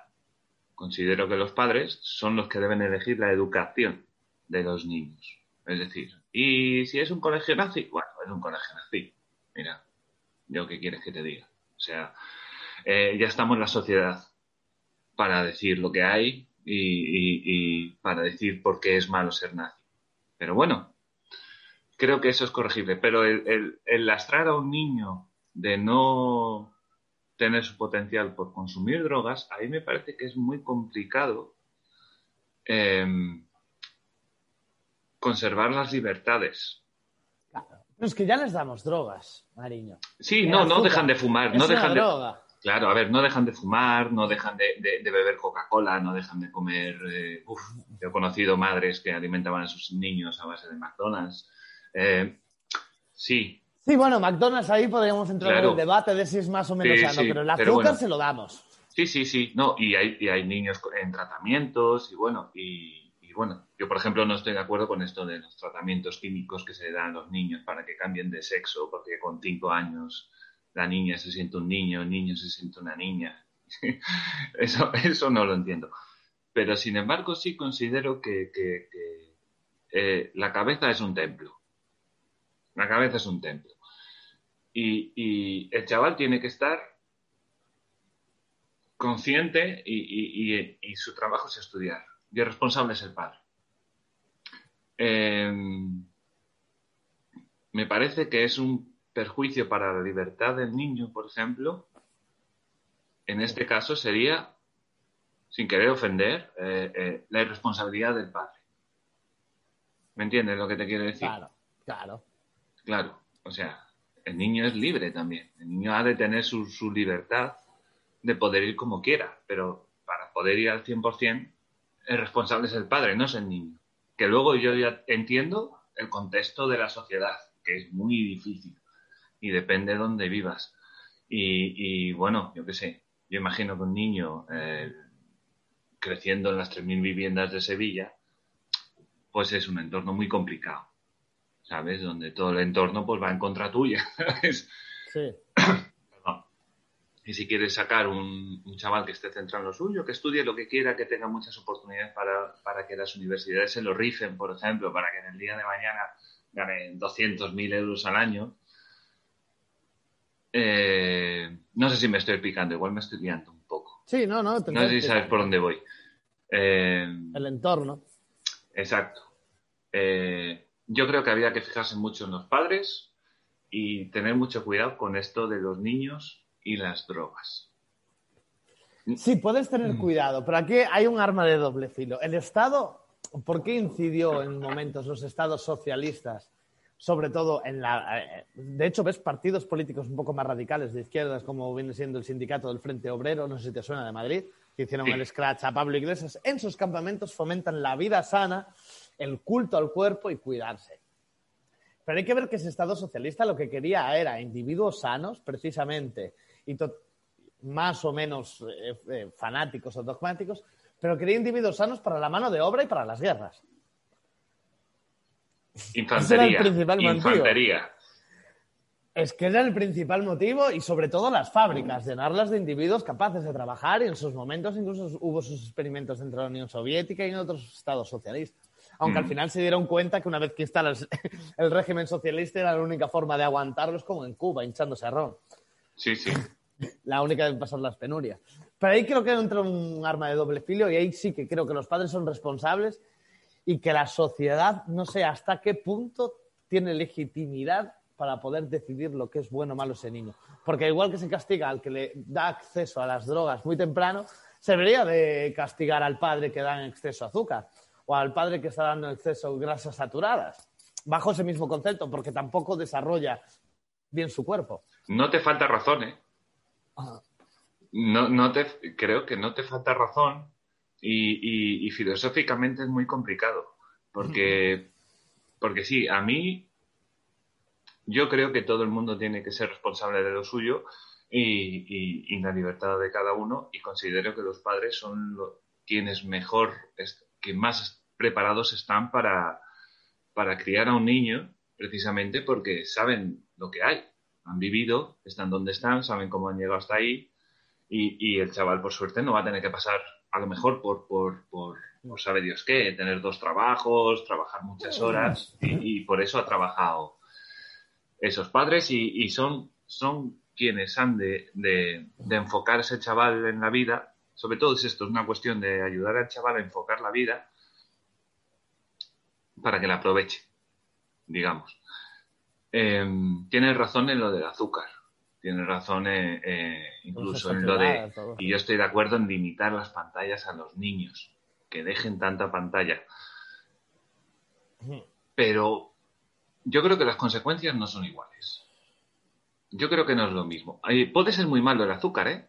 Te puede dar diabetes. Pero también Puede tendrías ser- que castigar al Estado y a la sociedad en muchas ocasiones. Nosotros dábamos Al Estado siempre hay que castigarle. Al Estado siempre. pero- Ah, Hubo padres que dieron jarabe de heroína a sus hijos en el momento que era legal, era un producto de Bayer y lo hacían con toda la aprobación de la sociedad y estaban haciéndoles daño.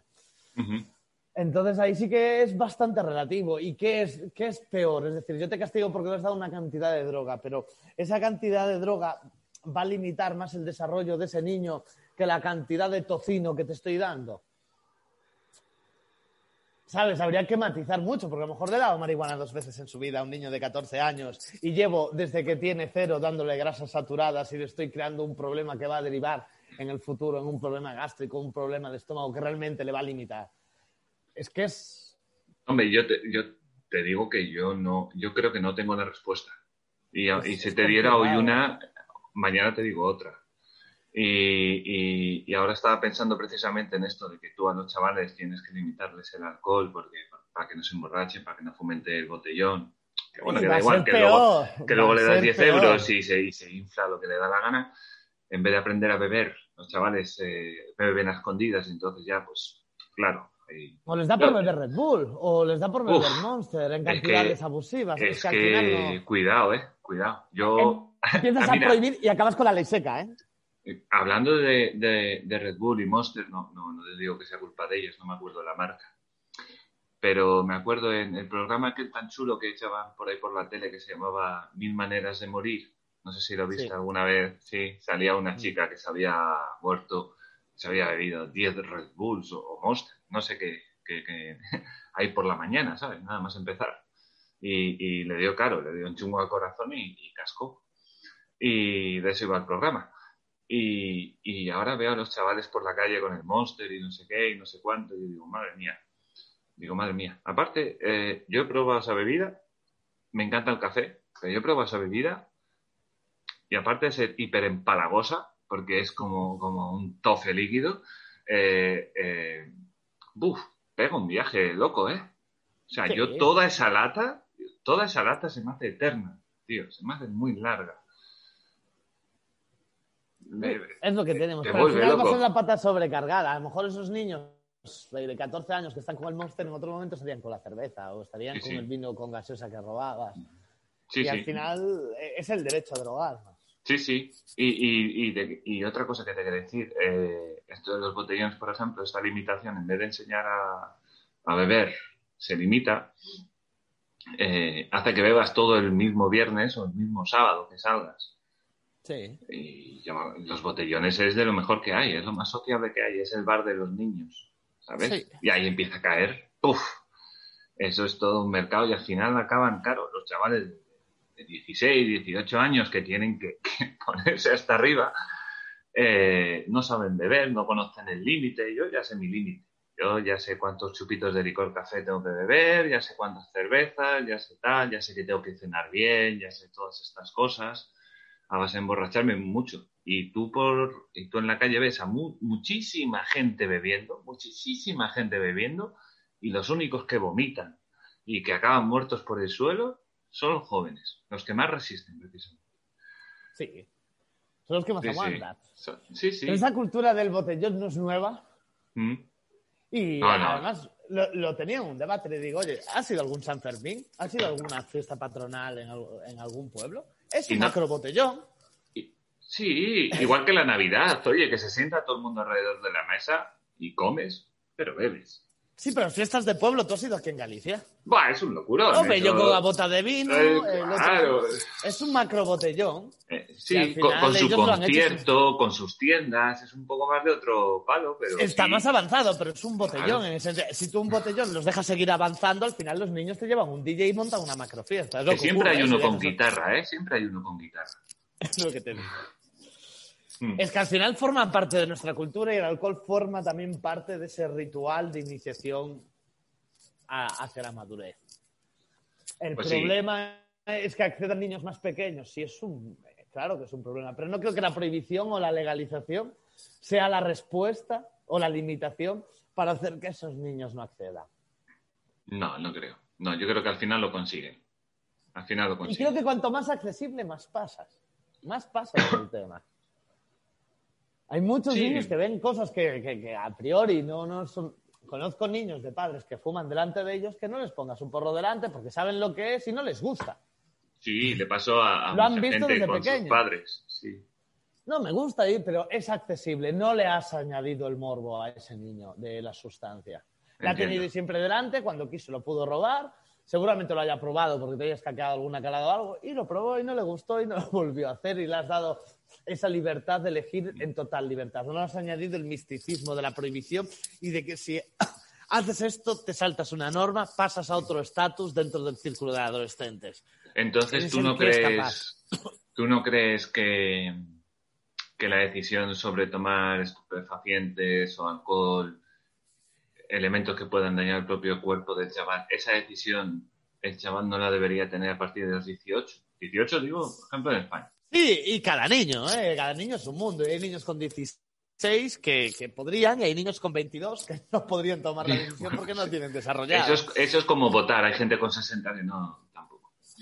Eh, Sí, son los padres y en su educación, pero no, no creo que prohibiéndoles hemos vayas a conseguir gran cosa. Y más que venimos de una cultura Mm. que los padres te inician en el alcohol. Es lo común, sobre todo aquí en Galicia. ¿eh? Los padres de la familia te inician en las drogas. Y el Y que digo te yo- inicien puede ser bueno. y digo yo así, a, a manera que se me acaba de pasar por la cabeza, como si fuera a título de, de informativo, ¿no? Dando siempre como, como responsables de, de la persona al- a los padres. Eh, a lo mejor, además de hacer test eh, educativos en plan exámenes, eh, hacer test eh, sobre drogas y demás en sangre a los chavales por llevar un registro. Claro, el caso es para el fin de ese registro. Se supone El que divulgativo. Se supone Sí, que divulgativo. divulgativo. O sea, divulgativo, no, divul- perdón, no, divulgativo no. Tendrás un Informativo. espectro, tendrás un espectro, pero eso lo necesita el Estado. Tú Pero a como lo padre mejor que te- mira, te lo voy a enfocar, perdón. Te lo voy a enfocar. A lo mejor como un departamento de psicología de, de, de, de un colegio, quien sea, eh, eh, los padres que ven que los niños, o sea, los niños que ven que consumen, que tienen trazas de ciertas drogas, hablar con los padres. Sí. O los Enfocar padres los comprarse padres. una maquinita o los padres comprarse un test Sí, y hacerlo y no derivar ese También. que no quieres que lo sepa la gente, el derecho a la privacidad. Y al final le estás dando una base de datos, argumentos políticos para luego ejercer la represión. tengo un poquito de izquierdas, tengo que decir. Sí, no, ahí a lo que necesitas el, el Estado. Mm. El Estado es quien necesita realmente ese control para la trazabilidad. A ti que te preocupa que consuma o no es tu hijo. ¿Tú crees que deberíamos fomentar el test entre los padres para que... Ya hay padres que lo hacen, ¿eh? ¿Tú lo harías? ¿Tú lo harías? Yo ahí creo- lo que quiero es que rompo el vínculo de confianza con él. Pero tú no eres el haciendo- responsable.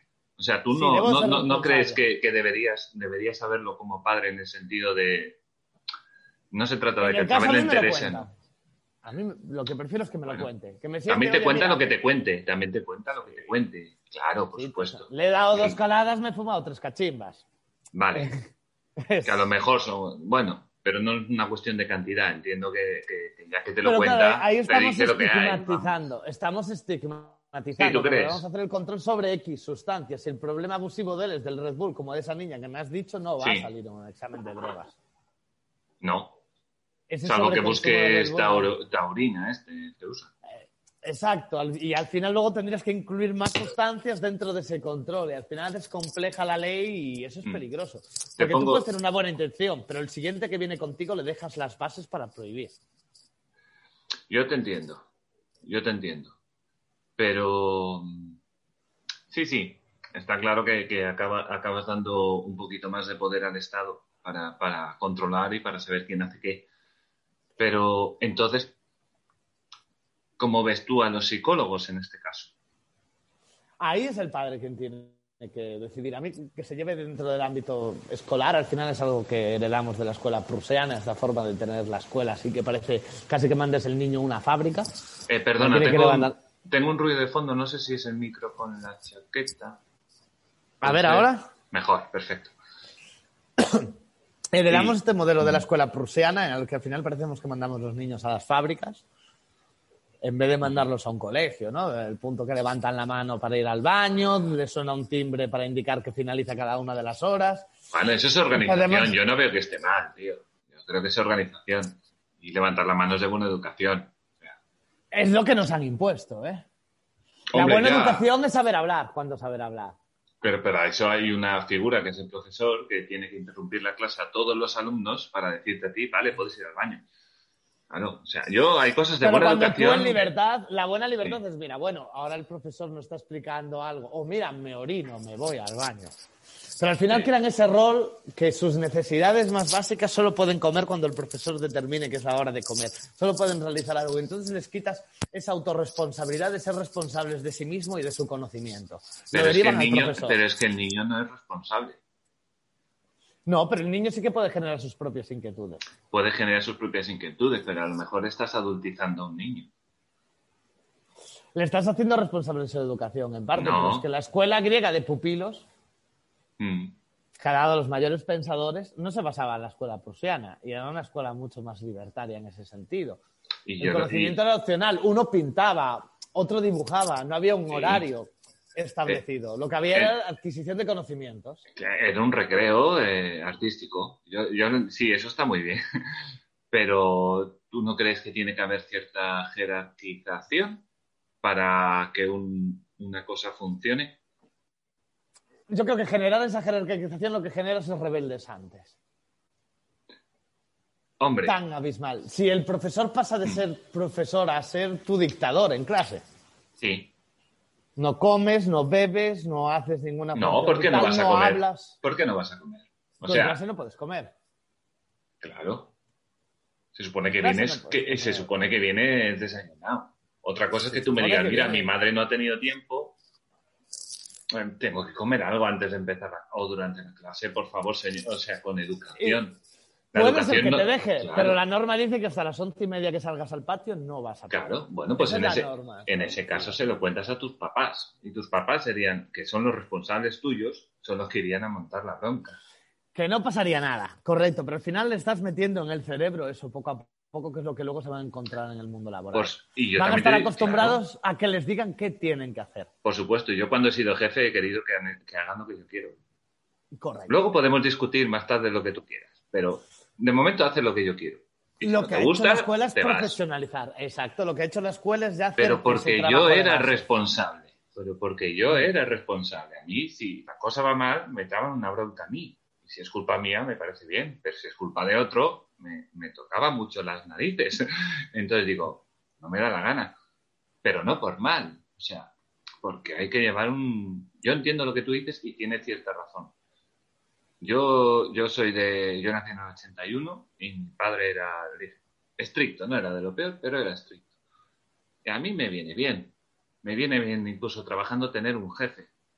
Para, para lo bueno y para lo malo. Para lo bueno, porque me dirige, me dice lo que tengo que hacer, yo lo hago y punto, y mi trabajo es más simple. No me tengo que... Menos responsabilidad tiene. En efecto, en efecto. Por eso cobro menos también. Pero, pero por otro lado también, si pasa algo malo, a mí me da igual. Eso, si no es culpa mía, yo me lavo las manos y para adelante. Y esto no, Claro. es culpa de no sé quién. Pero eh, yo creo que hoy en día se pierde eso. Eh, la, la buena educación y, y, y el- yo entiendo lo que tú dices. O sea, es una imposición. Y estás es creando un mando para único. ese mundo. Exacto. Estás preparándote para eso, para que el día de mañana asuma que va a tener un jefe, que va a tener un horario, Que será el solo va Estado. a poder comer en el momento que le dé el descanso para comer, En que efecto. vas a tener jefe. Sí, eso es verdad, porque tampoco somos una sociedad, creo, y no tenemos una educación enfocada como en Estados Unidos al emprendimiento. En el plan, no, tú no hagas lo que hacen los demás, tú haz lo que quieres hacer. Trabaja duro, inténtalo, oye, y si sale mal, pues, pues sale mal. Por eso es la tierra de las oportunidades, porque puedes hacerlo, tienes muchas facilidades.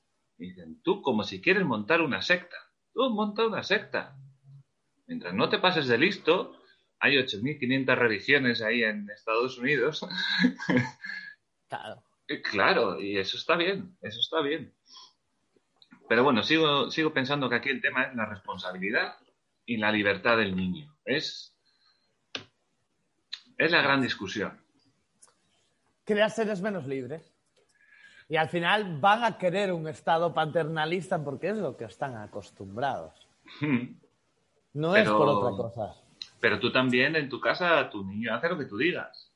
Sí, pero él tiene libertad. Si quiere dibujar, dibuja. Si quiere estudiar, estudia. Y si quiere darse de cabezazos, se da de cabezazos al final. Vale, me voy a, me voy a Yo poner... le, yo le puedo ir instruyendo, decir, oye, debes estudiar. Yo he pasado por ahí. Debes estudiar Sí. y enriquecer tu cerebro con unos conocimientos mínimos porque te lo va a exigir esta sociedad. Sí. ¿Y tú crees que un niño está capacitado psicológicamente para entender lo que le dices o solo entiende el castellano? No hemos probado otra alternativa en los últimos siglos. No lo hemos intentado. De hecho, las Bueno. escuelas más elitistas son las más liberales con sus niños y las que ceden antes la responsabilidad al niño, la educación más elitista. Vale, ¿tú crees que el, el- el castigo no funciona? El, cas- el castigo y el beneficio Claro que funciona porque está demostrado porque somos animales. El caso es con, con- con qué objetivo y quién lo ejerza. Eh, claro. Pero en- Hay policías que se suben a la parra y se creen con mayor autoridad que la que tienen, que es la de denunciar un hecho para que un juez determine si estás cumpliendo o no una ilegalidad, pasan a ser directamente los jueces, sí. porque tienen ese sobrepoder. Y al final, lo que creo es eso, crees en niños o A que, que están destinados para, para mandar, porque les gusta, es lo que han visto y quieren ocupar. Y otros niños que van a decir, mira, yo no quiero responsabilidades, no tengo ningún tipo de responsabilidad y todo lo que me ocurra va a ser responsabilidad de otro. Si yo no tengo trabajo, va a ser culpa del Estado. Igual que el profesor, si yo no tengo clases, ¿qué hacéis todos vagueando en clase? Es que el profesor no me ha puesto tareas. Claro. Al final generas una sociedad así, no hay esa responsabilidad de yo vengo aquí y vengo a explayar. Pues mira, no quiero hacer matemáticas, pero quiero dibujar, o quiero pintar, o quiero hacer un Excel, o quiero Pero hacer... tú crees que un niño está preparado para tomar esas decisiones? Yo si tuviera un hijo con 14 años me dice, no quiero estudiar, quiero pintar. Pues yo diría, bueno, pues vas a pintar, pero vas a estudiar. Pero vas a seguir estudiando, sí, porque la sociedad nos obliga a eso. De hecho, Y- cometería un delito. En efecto, pongamos los 16, me da igual. Sí, sí. Digo, yo soy responsable hasta los 18 y vas a seguir estudiando. A los 18 haces como tú quieras. Porque eres libre, porque la ley te lo dice. Porque la ley te lo dice. Si la, ley te dijera a los 25, hasta los 25, lo siento, tienes que fiarte de mi criterio. Que no te gusta, lo entiendo. Serías mi hijo y se puede hablar, puede protestar, puede hacer mil cosas. Pero todo lo malo que te pasa a ti, yo considero que es culpa mía. ¿Por qué es culpa mía? Porque soy el responsable. Durante ese tiempo eh, es culpa mía. Yo puedo decidir hacer como en las de infancia libre, cogerme al niño, llevármelo por ahí, no escolarizarlo y no sé qué, y no sé cuánto. ¿Me entiendes? Y tú puedes decir, no, no, es que la niña libremente, bueno, a ver si me entiendes, vale, libremente, pero es una niña.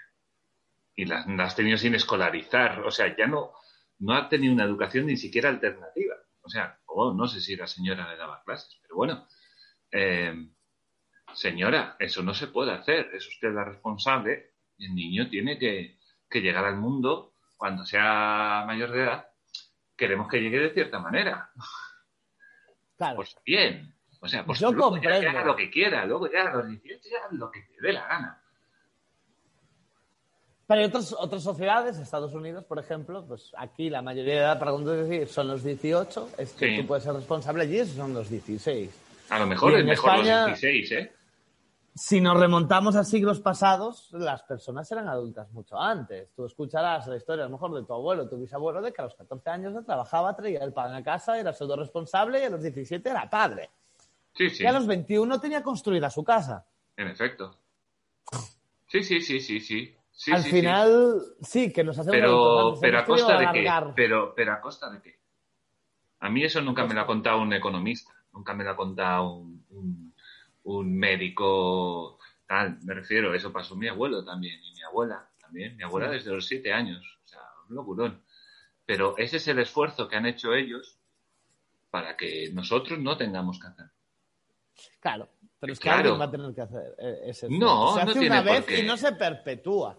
Tú has creado, ellos lo que hicieron fue crear unas infraestructuras del Estado, En sobre efecto. todo durante la época del franquismo, que hoy Sí. disfrutamos. En efecto. Pero esas infraestructuras es industria. Pero hoy en día esas infraestructuras y esas industrias hay que renovarlas o incluso desecharlas y hacer otras. Y eso sin ima- sacrificio, sin capitalismo, ahorro y trabajo duro. Como Mm. dice Bastos Boubetas, no se da. Al final se va a dar la historia de que a la tercera generación nunca llegue una herencia. Y al final eso se va a dar socialmente a nivel global. Porque va a haber una sociedad, va a haber una generación que trabaje duro, que ahorre y que se sacrifique. Y dos generaciones que vivan de ese ahorro y de ese sacrificio. Y la tercera que La lo va a echar para abajo. Y lo que le va a echar para abajo todo. Y al final lo ves eso ocurrir a nivel social hoy en día. En España sí, es lo que parece. Sí. Antes era la cultura. Un, un salario de mil euros antes con la capacidad de compra y de ahorro que tienes, lo único que ha subido sustancialmente es la vivienda. Cualquier otra persona con su nivel de vida ahorraría prácticamente más de la mitad del sueldo.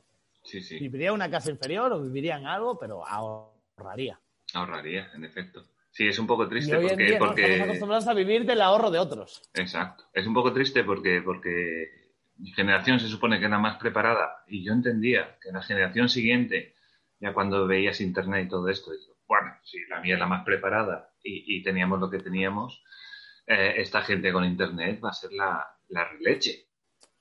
Y no, al contrario, al contrario. O sea, vamos para atrás. O sea, dices, wow. ¿Para qué vas a estudiar? ¿Para qué voy a estudiar saber quién ha sido, pues, pues, pues cualquier dirigente? ¿Para qué voy a estudiar quién es Francisco Franco? Si puedo entrar en Wikipedia al momento y buscarlo en el momento que lo necesite. ¿Para qué voy a necesitar saber los ríos de España? Mm. Cuando quiera saber qué río es este, voy a utilizar un smartphone. Sí, cosas muy sencillas de ¿para qué voy a escuchar a alguien de derecha si soy de izquierdas? Correcto. ¿Para qué? O sea, no, yo soy de izquierdas. Yo, claro, tú completas absolutamente. Entonces sabes de Franco lo que te cuenta. Y, sí. claro, te lo dibujan como les apetece, claro, como siempre. Se ha perdido la investigación. Antes tenías que hacer un trabajo y accedías, pues ibas a una biblioteca, accedías a una, a una enciclopedia, buscabas la información y el hecho de tener que investigar creo que es lo que te hace crítico. Sí.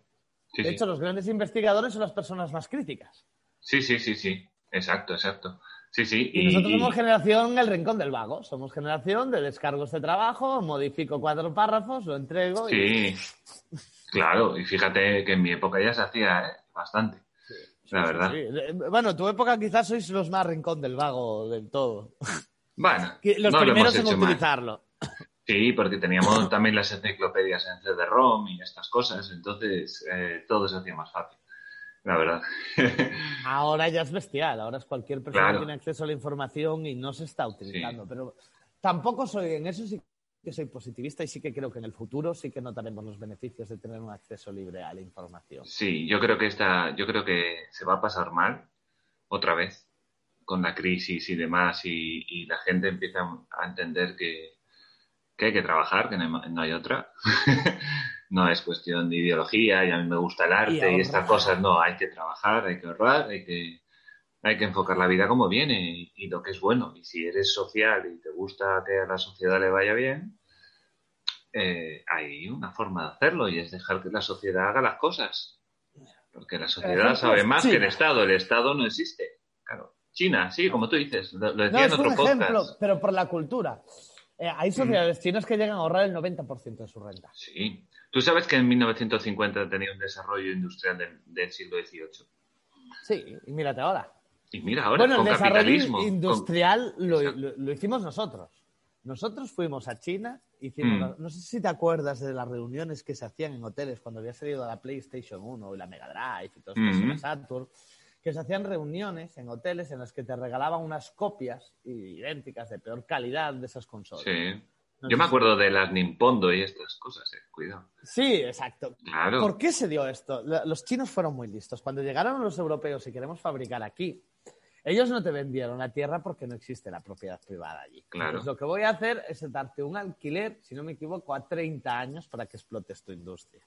Mm. Yo te voy a tener 30 años aquí formando personal, formando ingenieros chinos, formando mano de obra para poder tener acceso a tecnología. Una vez que pasaron los 30 años, lo que hicieron los chinos es mandar cada uno a su casa y encargarse ellos de la industria.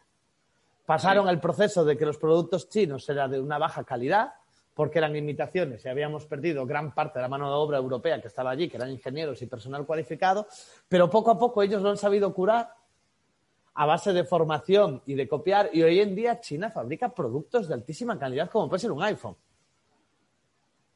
ya no es China esa baratija.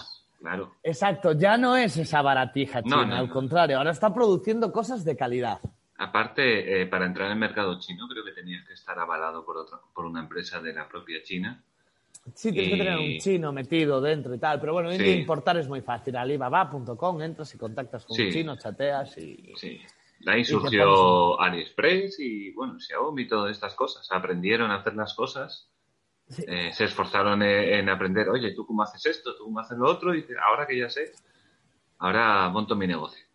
Y fíjate que los europeos funcionamos de manera más socialista, las empresas con sucursales, por ejemplo, Nokia, Samsung, tienen un funcionamiento más que se nota esa herencia socialista. Sin embargo, los chinos, a pesar de tener un comunismo, una empresa que has hablado, Xiaomi, que conozco perfectamente cómo funciona, sus sistema es caótico. Es un libre comercio total.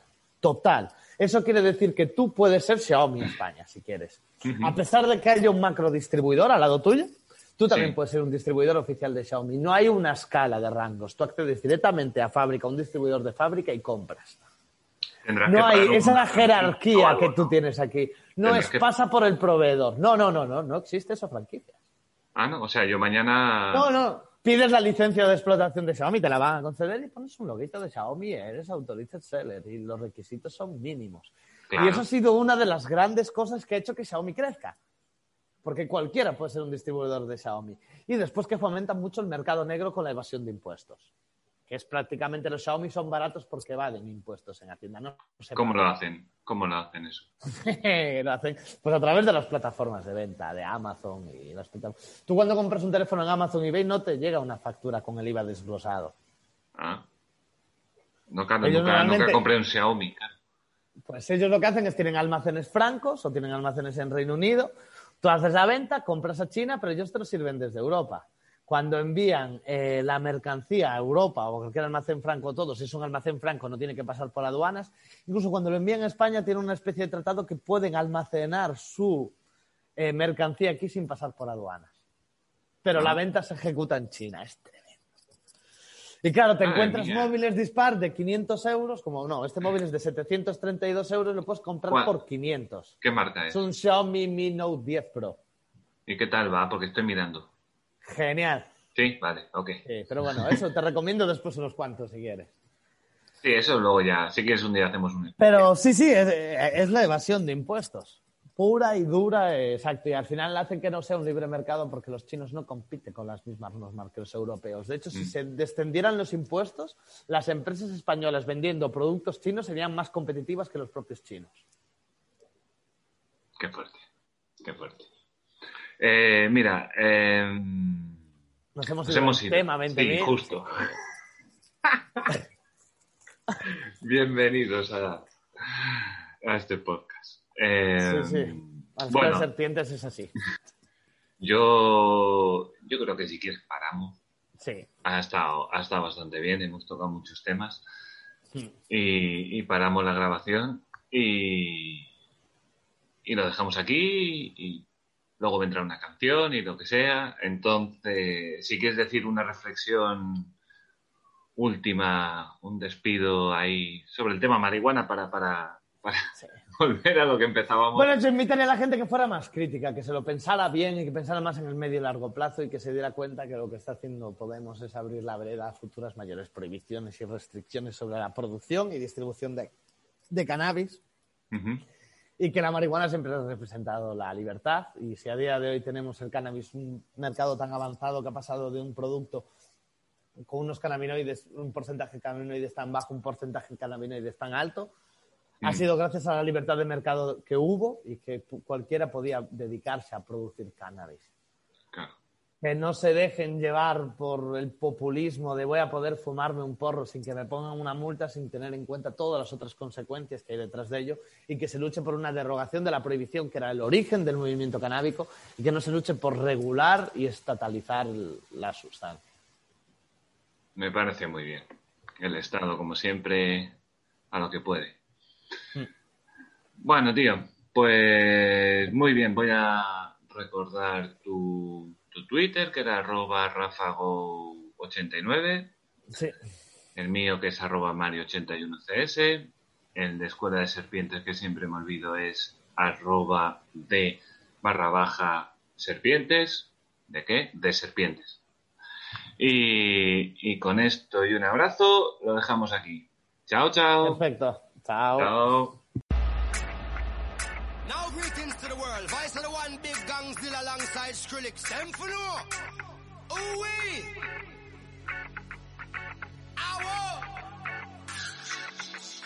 We mash up the place, turn up the bass and make them all have fun. How we ablaze the fire, make it fun them. We mash up the place, turn up the bass and make some sound, boy run. And we will end your week just like a Sunday. We mash up the place, turn up the bass and make them all have fun. Ablaze the fire, make it fun them. We mash up the place, turn up the bass and make some sound, boy run. And we will end your week just like a Sunday.